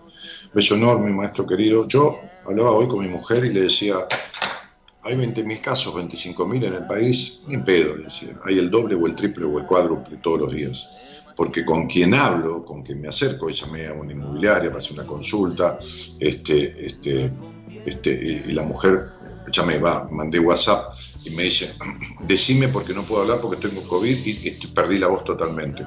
Este, eh, ando un paciente y me dice, mira, no puedo salir, Dani, porque estoy con un contacto cercano. Tengo una psicóloga en mi equipo que tiene dos amigas, una está internada este, y, la otra no, pero con COVID las dos. Es decir, donde, de- donde destapo hay COVID. Entonces, que no me vengan con 20.000 personas, 44 millones, porque es un chamullo espectacular. Claro, si vos testeas 4, vas a tener una con COVID.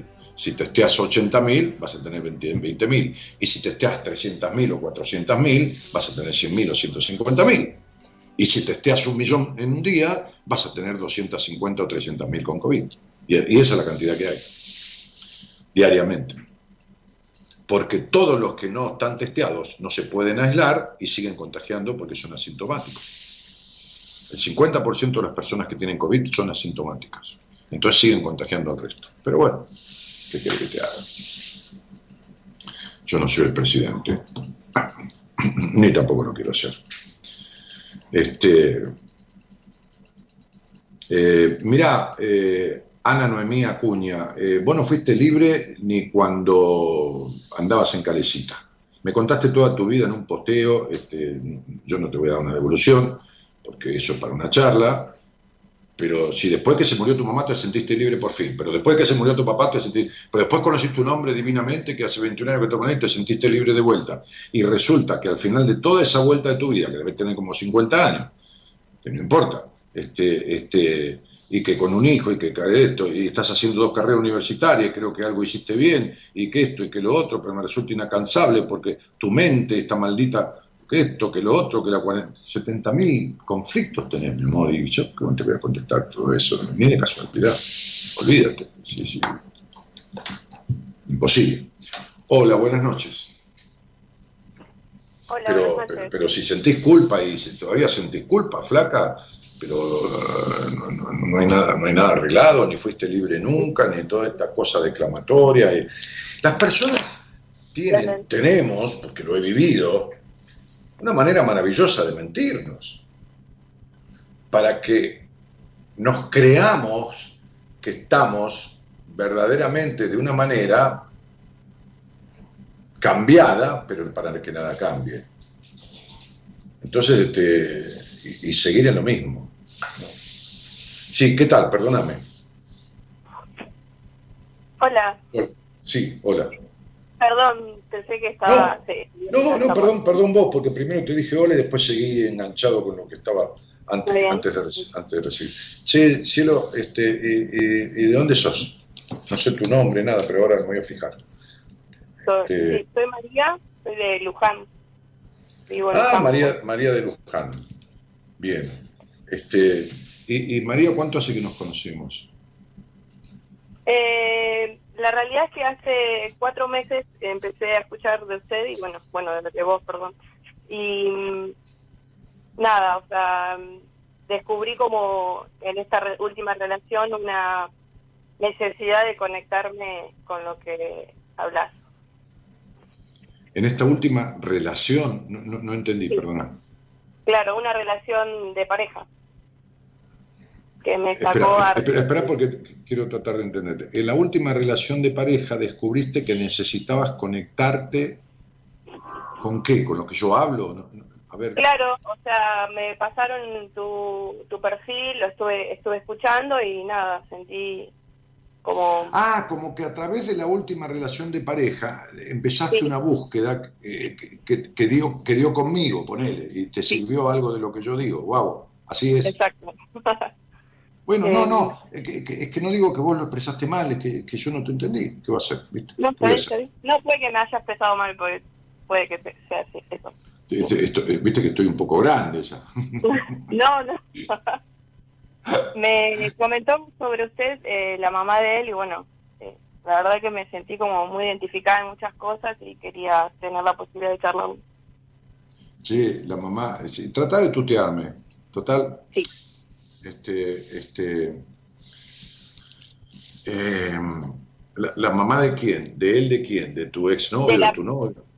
Claro, eh, actualmente estoy cursando seis meses de embarazo y eh, todo la relación que yo tuve con él conllevó a, que ella me dijera que, bueno, nada, que tengo que charlar con usted por ese motivo de que hay muchas cosas que puedo llegar a entenderlas de otra manera que quizá con otros psicólogos no. Y la verdad que es cierto, porque eh, he escuchado muchas personas y nunca me sentí como con la necesidad de charlar con alguien así como con, con vos. Pero espera un poquito, vamos a poner en orden. Este chico del cual, chico, señor, hombre, bueno, varón, del cual vos estás, estás compartiendo un embarazo, aunque él no esté con vos, que yo lo dejaste. ¿Qué pasó con esta relación? No sé, porque de, mi última relación entendí que tenía que buscar algo, ¿por Porque se terminó, porque el tipo salió corriendo cuando quedaste embarazada, ¿qué onda? No, no, eh, nosotros convivimos un tiempo y y hace poquito se fue porque decidió, bueno, separarse porque no se encontraba conmigo y se sentía como perdido. Así que decidió irse a, su casa y yo ahora vivo sola. a, su, a, su, a su casa no, a su casa no se fue. bueno, a la casa de su madre. ah, eso es otra cosa. Y la madre te manda a vos a arreglar el problema cuando el problema lo tiene el hijo y vos. porque es un edípico total. No, pasa que, eh, o sea, me, me, es como cuando te pasa la información un compañero y empecé a escucharte y decidí la, o sea, tomé yo la decisión de, poder conectarme.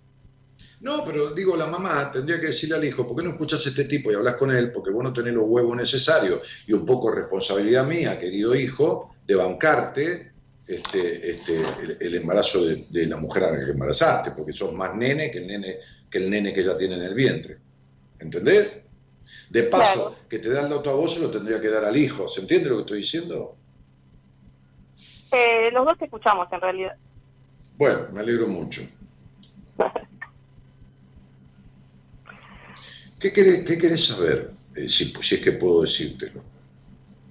No, quería tratar eh, la, o sea, esta relación, de entender esta relación que como vos ya la describiste, eh, yo de mi parte considero que en esta falla tuvimos eh, culpa los dos, pero me siento como culpable yo y me cuesta mucho atravesar el embarazo tranquila y no puedo descubrirme. O sea, sé que sé que estoy dando un gran paso, no sé, para bien o para mal, pero quiero sacar todo lo que tengo adentro y poder transitar mi embarazo tranquila y, bueno, poder criar esa criatura tranquila también, ¿no?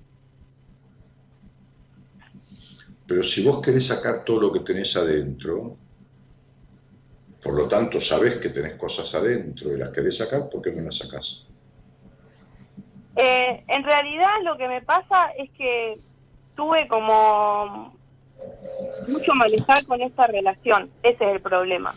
Es una relación que me causa mucho daño. Vos tenés una relación tóxica.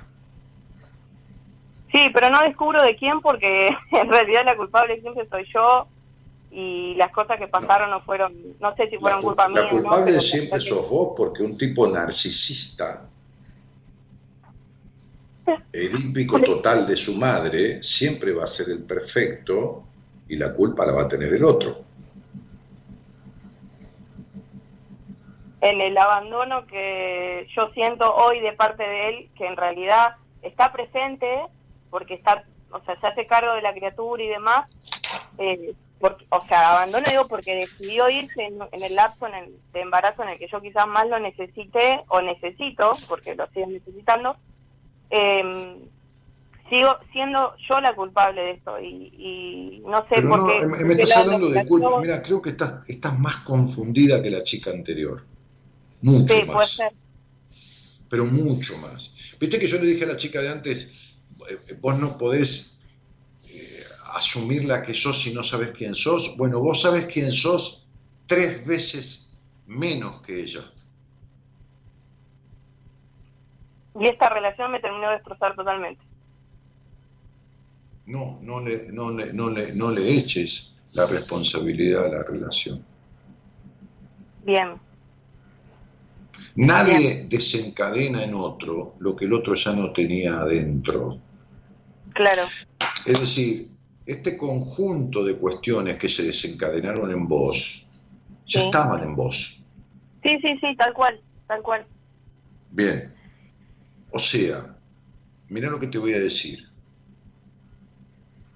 Nada, ni la relación, ni la no relación, ni el embarazo, ni el no embarazo, ni champagne francés, ni, ni vieiras gratinadas, este, este, ni la luna, ni que te lleven a Marte y te traigan gratis, ni que te den un millón de dólares. Nada te llena el alma.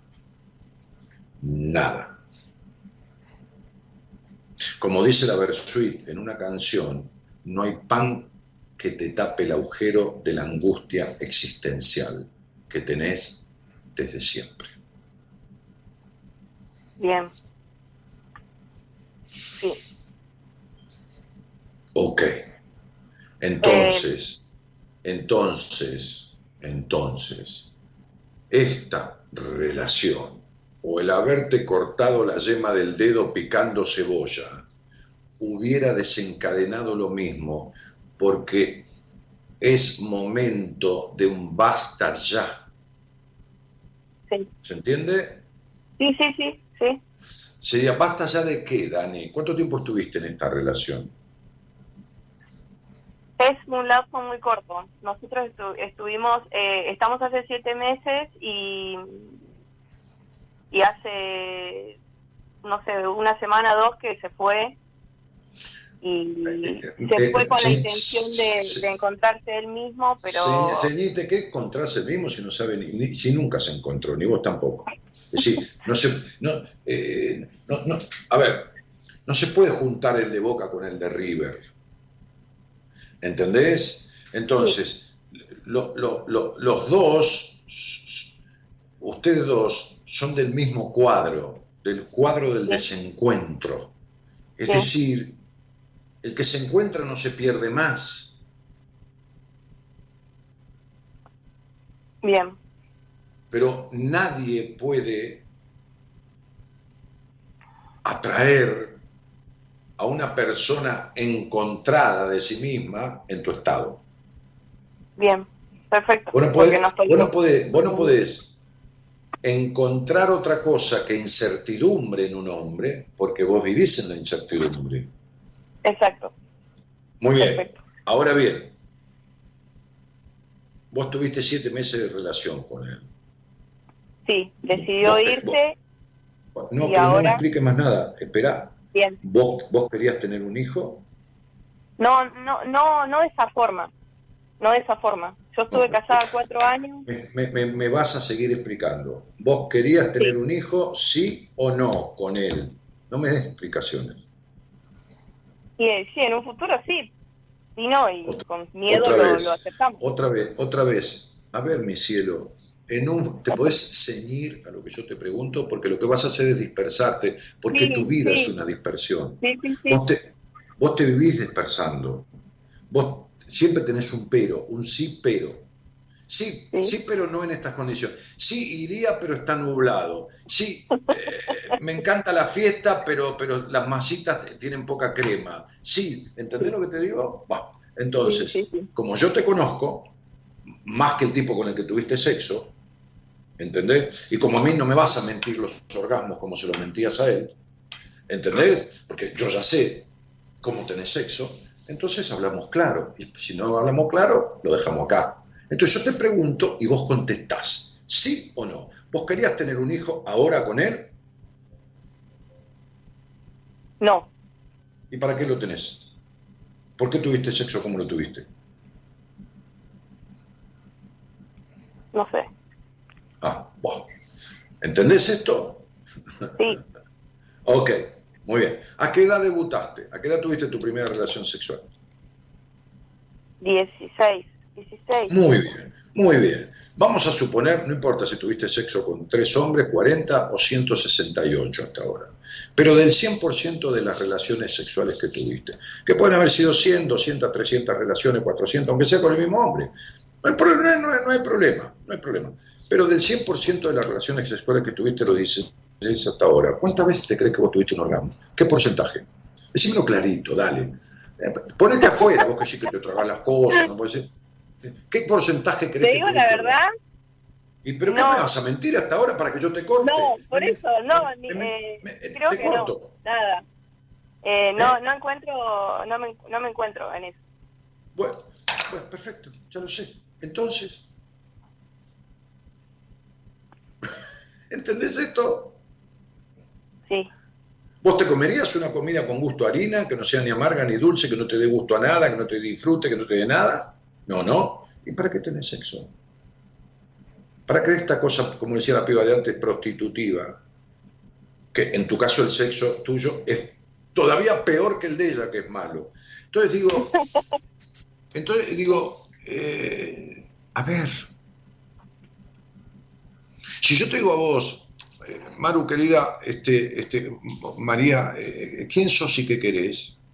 No, no lo sabés. Por eso estás embarazada sin querer estar embarazada. Por eso te duele la espalda como te duele. Ay, sí. Hoy, hoy- hace una semana que me duele. Sí, no es el embarazo. No, no, son las cargas, las culpas, todo eso. No, no, no, es la sensación de no ser amada, pero porque vos no te amás, porque vos no te respetás, porque es una falta de respeto poner el cuerpo para dejar contento al otro. Y sin cobrar. Si cobraras, estaría perfecto, porque pones energía. O sos un depósito de la energía del otro, pero el dinero es una energía. Entonces, Cuando vos pones el cuerpo para recibir aprobación, estás prostituyéndote emocionalmente, ¿se entiende, no? Sí, sí. Entonces tiene más dignidad una, una prostituta, que es tan necesaria como el policía, el barrendero, y cada uno en la vida ocupa un lugar que tiene que ser respetado, este, este, siempre y cuando el otro lo respete a uno. Entonces digo, este, eh, eh, es más digna la prostituta que, que- que- que es más honesta, que dice, bueno, mira, este, yo, eh, ¿qué querés? Bueno, te cobro tanto. Bueno, listo, clarito. Entonces, este, ¿lo querés con orgasmo o sin orgasmo? Te dice, ¿no? Sería- te digo, atendí muchas chicas prostitutas, ¿no? También, como maestras, como médicas, como, qué sé yo, de todo, ¿no? He atendido. Entonces digo, este, este, ¿lo querés con orgasmo? Bien, ¿lo querés sin orgasmo? Entonces te mienten, el orgasmo, ¿entendés? Listo. Entonces digo, pero la prostitución emocional ensucia la energía de la, de la persona. La mía sería, ¿no? Sí, la tuya, por supuesto. La del otro no. Además, no se siente bárbaro. a- además, ¿qué sucede? no?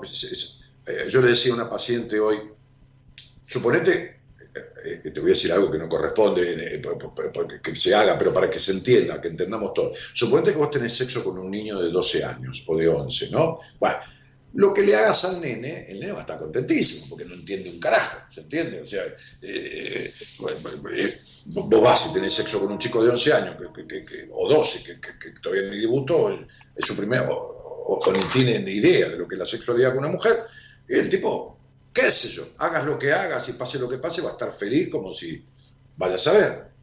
Bueno, Claro. vos, tuviste, se- vos tuviste sexo con un tipo de 12 años, emocionalmente un tipo de 12 años, nunca se dio cuenta de nada, lo que te pasa ni lo que no te pasa, como tampoco se daría cuenta un nene de 12 años. ¿Entendés? Claro. Y eso, eso es todo lo que puedes atraer. O sea, vos no puedes atraer otra cosa que pelotudos. ¿Lo querés así? ¿Cómo? Perdón.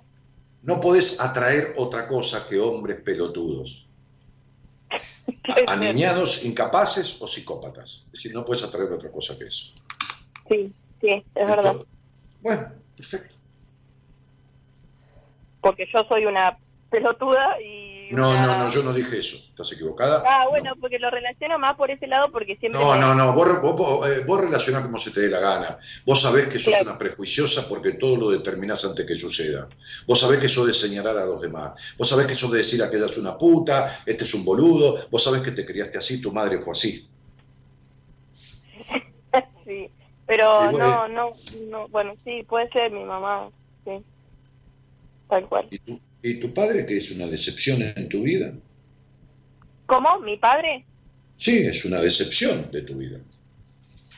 Y este chico es la versión calcomanía de mi padre, lamentablemente. Tu padre es una, y por eso tuviste un hijo con él. Sí.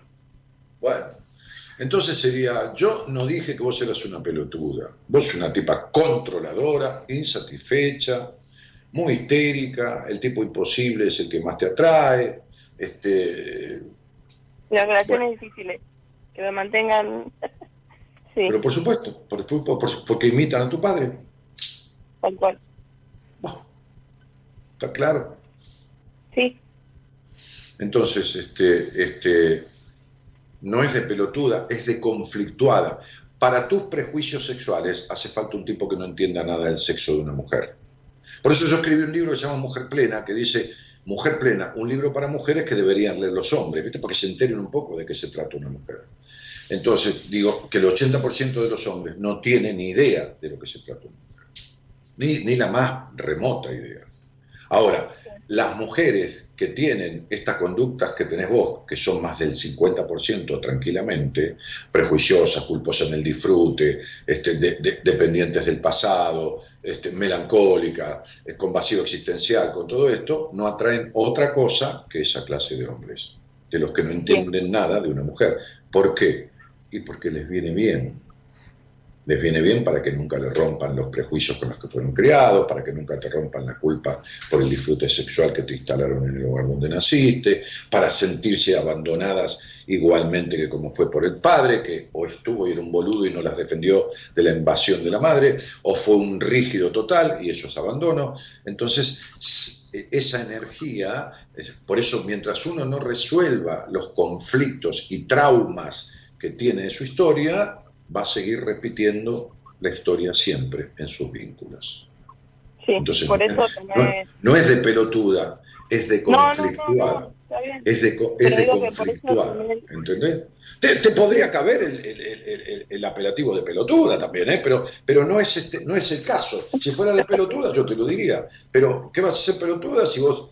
este, eh, eh, Aparte salís con boludos porque te crees que los controlás, ¿entendés? Sí, sí. Sí, sí, sí. Ay, me cago de risa, me cago de risa. Pero bueno, este, este, ¿sabes qué pasa? Este, este, que, que un niño criado por, una madre eh, eh, eh, que no sabe quién es, insatisfecha, prejuiciosa, melancólica, abandónica de sí mismo y todo lo demás, este, bueno, nada, es una responsabilidad, es un ser que viene al mundo. El pibe no tiene la culpa, no pidió nacer. Vos tampoco pediste nacer. Tal Y la, forma en que, y la forma en que te criaron te dejó todos estos, todos estos conflictos. Entonces, ahora te toca arreglarlos. Bueno, arreglarlos para que la crianza de tu hijo sea mejor, o mejor dicho, menos peor de lo que ha sido la tuya. Y una de esas, sí, y tomé la decisión de, por ejemplo, aunque a mí me cuesta porque no sé qué es lo que, tengo un apego hacia él, me doy cuenta que es apego terrible, eh, de no de no recibirlo más, o sea, de no intentar más nuestra relación, aunque me duela y, y, que el inicio de todo haya sido como la, la, idea de formar una familia, nosotros no estamos capacitados para formar una, una familia, me doy cuenta, y, por la sana, por la, a ver, por la sana crianza de la criatura, eh, no no quiero convivir. Pero, eh, ¿qué importa si convivís o no? Si el, el Señor ese ejerce la función de padre, va a estar ese niño influenciado por ese padre. Deja de querer darle un hogar perfecto a un niño porque el hogar perfecto no existe. Todos los hogares son disfuncionales. Y a todo niño le quedan cosas eh, eh, mal colocadas del hogar donde nace porque son las misiones que tiene en su vida de resolverlas. La misión de la vida no es ser médico, ni barrendero, eh, es evolucionar emocionalmente. Bueno, eh, vos, vos, podés crecer todo lo que quieras, pero mientras el padre crea que la culpa siempre la tienen los demás y eres el perfecto para la madre, va a tener un hijo, vas a tener un hijo con un padre pelotudo. ¿Está claro? Claro. Entonces, entonces lo que vas a tener que hacer es un poco de función materna y función paterna, porque no hace falta que la función paterna la haga el padre, la puede hacer la madre. ¿Qué es la función paterna? Habilitarlo al mundo, ¿entendés? Entonces, lejos de acaparar a tu hijo y tomar la ternura del bebé que no tuviste en toda tu vida, y después, eh, como viví sola, sé yo, meterlo en la cama con vos y que duerma con vos y todo eso, y entonces el tipo se hace el hombre de la mamá, como es tu, el tipo con el que salís, es el hombre de su mamá, este, eh, entonces le cagas la vida. Pero si le das la justa, o una lógica, porque justa y es nada, si le das una, una lógica función materna, que es sostenerlo, alimentarlo, mostrarle objetos, jugar con él, y después lo habilitas, lo vas separando de vos, no separando que lo pones en la vereda, separando emocionalmente, habilitándolo al mundo, haciéndolo que juegue, que se sienta respaldado, que, que, que e, e, e, insuflarle confianza, no absorberlo, no acapararlo, no encerrarlo, no nada, eso es función paterna. Y listo, después el padre puede ser muy pelotudo, pero si la madre hace la función paterna, ya está. El padre es el padre este, este, este, legalmente. ¿Entendés? Perfecto. Eh, es una niña, así que vamos a ver si, si funciona. no importa, no importa, el sexo no importa, qué sé yo, si es niña, por ahí después va a ser un travesti, qué sé yo. No, no, no, no, no. vamos a ver cómo se autopercibe. Entonces digo, sí, por eso. Entonces, es, un ser humano. Sí, pero por eso te decía que, que había tomado la decisión de, de no seguir conviviendo, por eso mismo, porque sé que como padre va a ser siento que va a ser lo mismo que hizo mi papá, o sea, que va a estar presente, pero a su vez ausente, ¿me entendés? No sé si me, explico bien. Pero ¿cómo te vas a explicar si tu padre fue un mueble, un cero a la izquierda? Sí, sí. Y nunca intervino, jamás le dijo a tu madre, deja a esa chica crecer en paz, no la críes así, nada, nada. fue un bueno para nada, ¿qué va a hacer? Bueno, eh, no hay ni padre perfecto ni madre perfecta. No estamos echando culpa, estamos explicándonos de dónde vienen estas cosas. Tu tarea es arreglarla, chiquita. ¿Entendés? O sea, eh, eh, arreglalas. Y que vivas o no vivas con este señor es la misma historia. Eh, no, no, modifica, no modifica la cuestión. Y tenés apego a él porque es el símil de tu padre. Por eso te digo, tenés una dependencia emocional del pasado, no de este tipo. Este tipo representa a tu padre, el apego es a tu padre, no a este tipo. No, eso lo tengo más que claro porque de hecho cuando se fue le dije eso.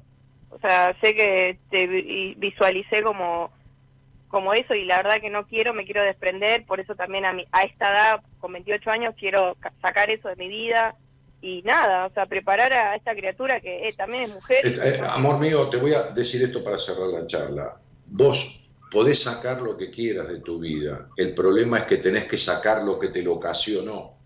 Vos puedes sacar este tipo de tu vida y volver a conocer otro igual y volver a echarlo, pero lo que tenés que sanar es lo que te produce estos encuentros. ¿Está claro? Sí, Es decir, vos puedes sacar un tumor, pero lo que tenés que sanar es el rencor que te produce el tumor, porque si no el tumor va a ser recidiva, es decir, va a volver a gestarse, porque lo que lo gesta es el rencor, ¿entendés? Sí. Sí. Entonces no importa a quién saques de tu vida, importa lo que saques de tu vida, no a quién saques. Bien. Perfecto. Mientras no saques lo que hay que sacar, mientras no modifiques los hábitos que tenés incorporados en tu cadena neuronal por, por, por, por, la crianza, vas a seguir repitiendo. Lo que no se arregla se repite, igual que un resfrío mal curado. Bien. ¿Quedó claro? Sí, sí. Sí. Bueno, qué suerte. ¿Me haces un favor? Sí. Estás con, estás con un niño en la panza, o con una niña, es lo mismo, un niño. Sí. No tengas más sexo de la manera que lo tenés. Bien. Porque esta falta de disfrute de la madre es una manera más de repercutirle negativamente a esa niña. ¿Se entiende? Porque lo intrauterino el niño ya está recibiendo todo lo que la madre vive. Estados emocionales, angustias, enojos, nervios, discusiones, ira, pelea y también insatisfacción en lo que debía ser placer. Lo percibe todo. ¿Entendés? Por eso hay algo que se llama mandato sentido, por eso hay algo que se llama la, implicación intrauterina, es decir, los conflictos que genera en, el, en el niño el proceso de embarazo de la madre con sus estados emocionales. Bien, perfecto. Claro, y después que tengas a la niña, tampoco tengas sexo de esta manera, porque tenés que cuidarte vos de toda esta energía de mierda que te cargas. Mal. Sí. Eh, no sé qué voy a hacer al respecto, pero sí. ¿Y cómo que tenés que hacer? Es una, de las, es una de las cosas de tu vida que tenés que resolver y transformar. Vos no naciste prejuiciosa o con el complejo de puta que te criaron. No naciste así. Naciste de otra manera totalmente distinta. Entonces la crianza deformó, o mejor dicho, frenó el sano o, gran parte del desarrollo, de tu, de tu sano potencial de desarrollo y entonces se te creó una personalidad que está a, muchos kilómetros de distancia de tu esencia. La esencia quedó en estado embrionario. Y la personalidad eh, invadió tu vida. ¿Entendés? La personalidad es lo que se genera con las vincularidades primarias. Bueno, y la esencia es lo que trae genéticamente como carga propia cultural y, heredada. Bueno, este sano potencial de desarrollo heredado no, tuvo oportunidad de, bueno, valga la redundancia, de, ponerse en marcha eh, eh, eh, Uno siempre, uno es la mistura, uno es el producto de lo genético y lo que se llama lo epigenético, que es una ciencia, así como la genética. la, la, epigenética es la ciencia que estudia el afuera del individuo, es decir, la mezcla de lo genético con lo familiar y lo ambiental. Lo familiar y lo ambiental es lo epigenético. Bien, todo eso familiar y ambiental invadió a tu parte genética que quedó en estado así chiquitito, como un porotito que recién germina. Y, bueno, entonces este, ese tipo de claro, ¿Eh? ese tipo de de, bueno, el problema necesita atención urgente. No sé, mi vida, vos verás, qué sé yo, vos, vos verás cómo te sentís, vos verás, escuchaste esta charla sola, y, ¿por qué, qué, qué, pensabas? Eh, vos, vos, a ver, ¿por qué es la pregunta? Cuando no entiendo. No, no, digo que, mm, o sea, como que debo empezar a rechazar un poco más lo, lo, lo que tengo inculcado de familia. ¿Y cómo poco ¿Cómo haces si tenés 28 años del cerebro instalado en esa... ¿Eh? Tratándolo. Bueno, fíjate, que te podés quedar toda la vida así si querés también. No, no, no. Y si, y si no, podés sentarte con alguien y decirle, mira, vengo a resolver esto. Claro, perfecto. Imagínate que si le dije a la chica de antes, vos sola esto no lo arreglás, imagínate lo que queda para vos, ¿no? Sí, Claro. bueno. Así que, bueno, así que vos, vos sola ni siquiera lo podés pintar de otro color, aunque sea para disimular. De arreglarlo No. ni hablar. No, no, de verdad. Sí, claro, ¿qué vas a arreglar? Bueno, pero no porque seas incapaz. Porque no, No, sabes no. cómo. Porque no tenés ni idea cómo. es decir, eh, incapaz, no sé, ni aunque estudiaras psicología y te recibieras, porque, porque que- que- que- que- eh, uno no se puede arreglar a sí mismo. Pasa que me tengo como la, la digamos, me criaron, cre- cre- me criaron creyendo No, te, cri- te criaron con la idea de que tenés que poder con todo. Te criaron para ser la señorita perfecta, la políticamente correcta y la que corresponde que seas. Así te criaron. Sí. Sí.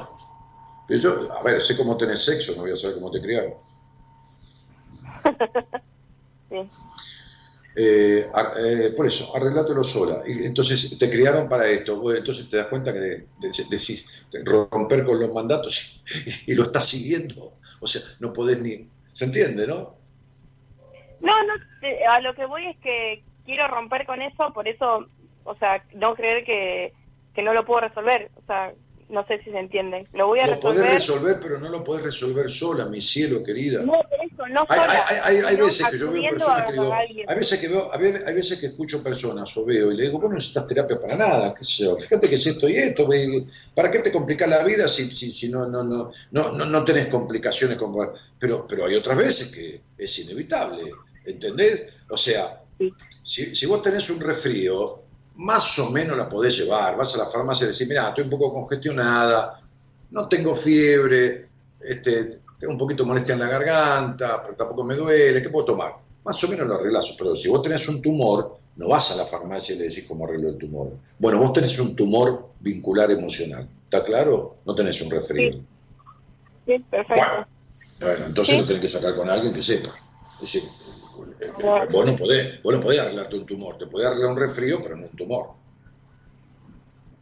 Bien, perfecto. Bueno, te quedó clarito, ¿no? Sí, señor. Bueno, entonces te mando un beso, te mando un beso. Otro. Chau, chau.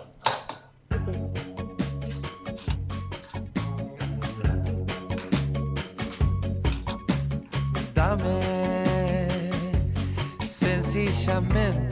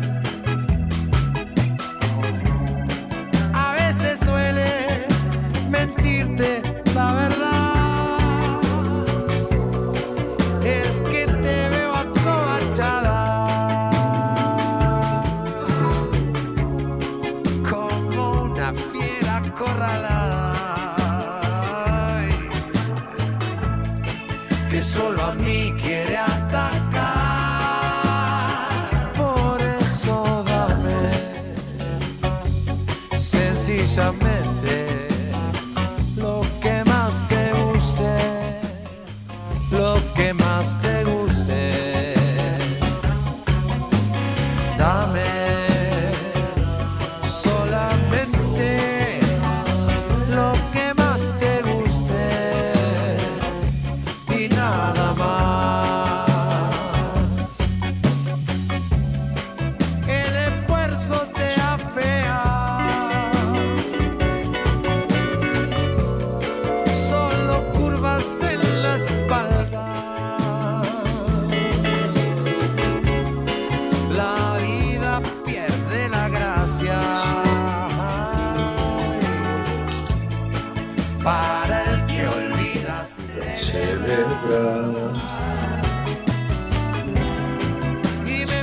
pedís lo que no tengo. Lo que hagas no te alcanza.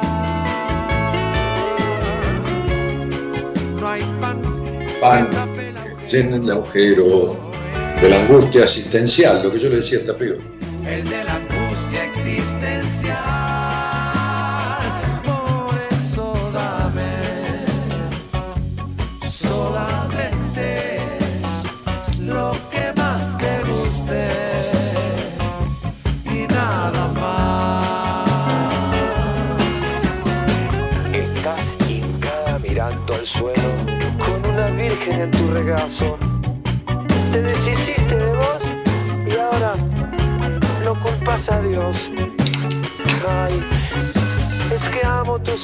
Sonrisa y lo demás no me hace falta. Si bailara para el cielo esta noche, amor, buenos augurios llegarán. A veces me siento cruento al fantasear con tu vida. Me pongo de más expectativas de que vayas a cambiar. Y a veces te vuelves exigente, esperando magia en mis propuestas. Pero alguna absurda respuesta te vuelve a decepcionar. Dame sencillamente lo que más te guste, lo que más te guste.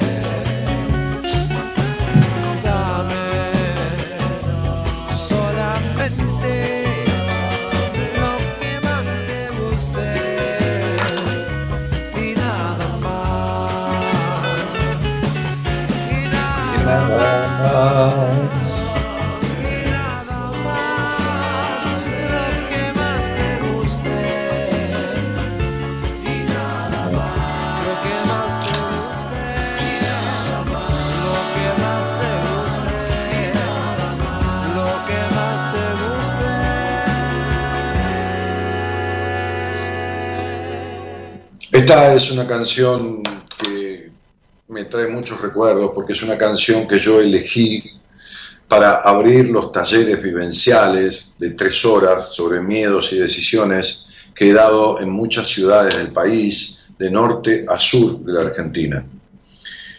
Eh, y yo tomaba esta canción, yo creo que, que el Pelado Cordera, no sé, ojalá en alguna oportunidad me pueda cruzar con él este, y preguntárselo, porque es una canción hecha de uno para uno mismo. Yo en, la apertura de esos talleres decía que esta canción es de una parte de uno hablándole a la otra parte de uno. Por eso dice, dame lo que más te guste y nada más. Deja el esfuerzo que te afea, te da culpas en la espalda.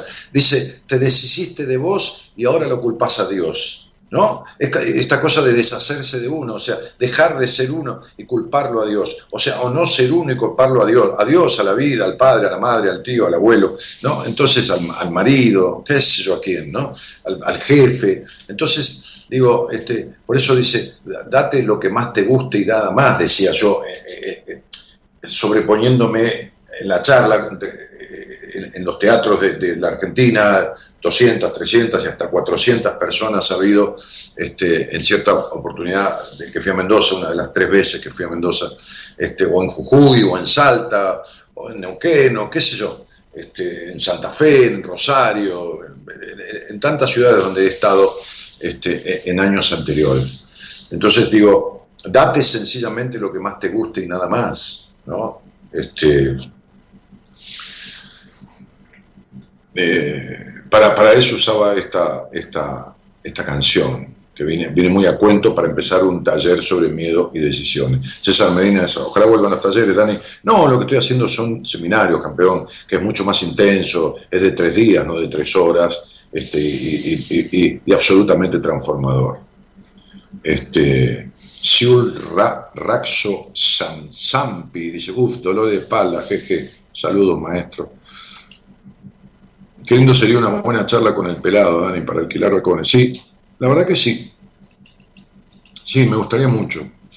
Este, Analia Coria dice, hola Daniel, es la primera vez que te escucho más allá de, de querer hacerlo hace tiempo, pero no soy noctámbula. Muy bueno el tema en el que te conocí, gracias. Analia, no precisás quedarte despierta de noche, precisás escuchar el programa que queda grabado, queda subido aquí, queda subido en YouTube, queda subido en mi Spotify, donde están todos los programas y, las grabaciones, mis cuentos y mis historias este, que el Spotify es igual que el, que Facebook. Daniel Martínez, buenas compañías. Así que no, no, no te quites horas de sueño, si quieres escuchar el programa, lo tenés colgado por todos lados.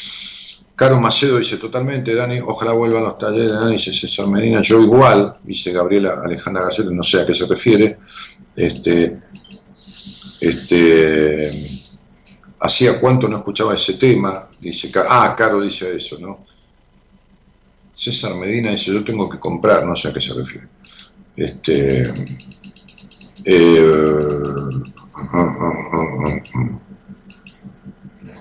buenísimas las charlas, dice Karina Herrera. Eh, bueno, y, muchos gustan del tema ese de, la- de- de sencillamente, ¿no? Es, un temazo de, la Versuit. Eh, bueno, muy bien. Este, nos estamos yendo, ¿no? Sí, sí, ya son más de las 2 de la mañana. Este, si querés con este tema, que es tan lindo, o, lo que quieras, Gerardo, este, o nada. Si querés nada, nada. Mira, como vos sos el dueño de la puesta en el aire, podés disponer. Este, ahí está. Dame sencillamente lo que más te guste, lo que más te guste. Dame solamente lo que más te guste y nada más. Bueno, proponiéndote que te des mayoritariamente, porque siempre no se puede, lo que más te guste y nada más, es decir, en la mayoría de los, de los momentos de tu vida. Y no estoy hablando de comida, ni estoy hablando de, estoy hablando de, permisos, de, de conductas, de forma de ser, de todo eso. Este, eh, operó este programa y lo musicalizó al compás de las charlas que voy teniendo el señor Gerardo Subirán.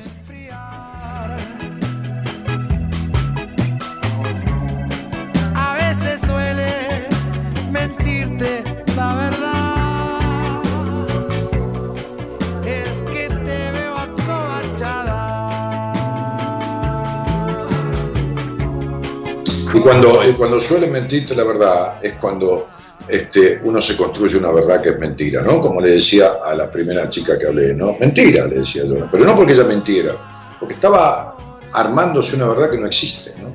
Sí, quiero ser la que soy, la que yo sé que soy, que no sabes quién sos si no lo pones en práctica. Tenés la idea de lo que te gustaría, pero entonces te estás mintiendo, ¿no? Este, por eso miente, a veces suele mentirte la verdad, porque es una verdad que está en el aire, nada más, ¿no? Lo que más te guste y nada más. Y entonces la única verdad, como yo le decía, que decía Aristóteles, entre tantas frases de ese filósofo, es la realidad. Entonces las ideas no son verdades, las ideas son ideas. Este, y una, una gran verdad, que no es una idea de nuestra productora, porque la productora no es una idea, es la verdad, ¿no? Este, querido este, este Gerardo, que no- Norita Ponte, nuestra productora, Norita Ponte, que es una realidad, ¿viste? Este, en la vida nuestra. En la cotidianidad de este programa, ella es una realidad, porque, porque arma los poteos, porque hace este, la puesta en el aire, eh, mejor dicho, la, la producción para el aire de los llamados, o la preproducción, este, este, y, después toda la asistencia a quien está conduciendo. Así que bueno, ahí la tenemos, ¿no? A, nuestra productora Star, ¿no? A nuestra, eh, eh, productora estrella, ¿no? Norita Ponte. Este, este, que, me suena que la van a llamar de- porque tiene nombre de columnista de espectáculo, de un programa de espectáculo. Por ahí, por estar en Los Ángeles de la Mañana con- con Ángel de Brito. Voy, voy a hablar con Ángel. Pues sí, sí, tiene un lugar para, para que vaya a chismosear este, la productora ahí. Buah, este, mañana va a estar este, conduciendo este programa el licenciado en psicología, este, profesor de seis materias de, de educación superior, este, licenciado en psicología de la Universidad de Buenos Aires, Enrique Audine. Así que, bueno, tienen otra, otra versión.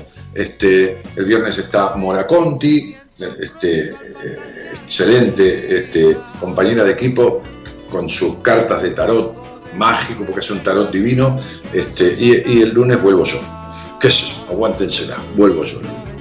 Bueno, mi nombre es Daniel Jorge Martínez, le- les mando un cariño grande, que tengan buenas noches y muchísimas gracias por estar.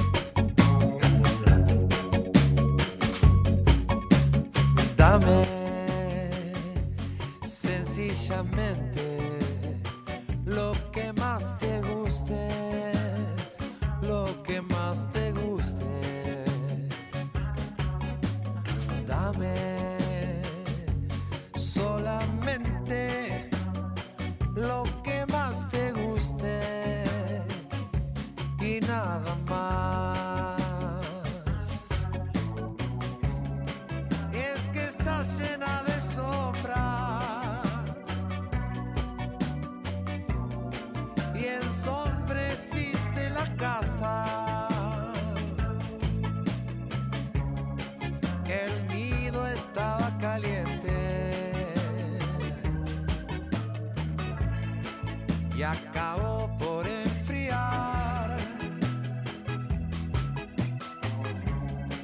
A veces duele mentirte la verdad. Es que te veo acobachada. Como una fiera acorralada. Ay, Que solo a mí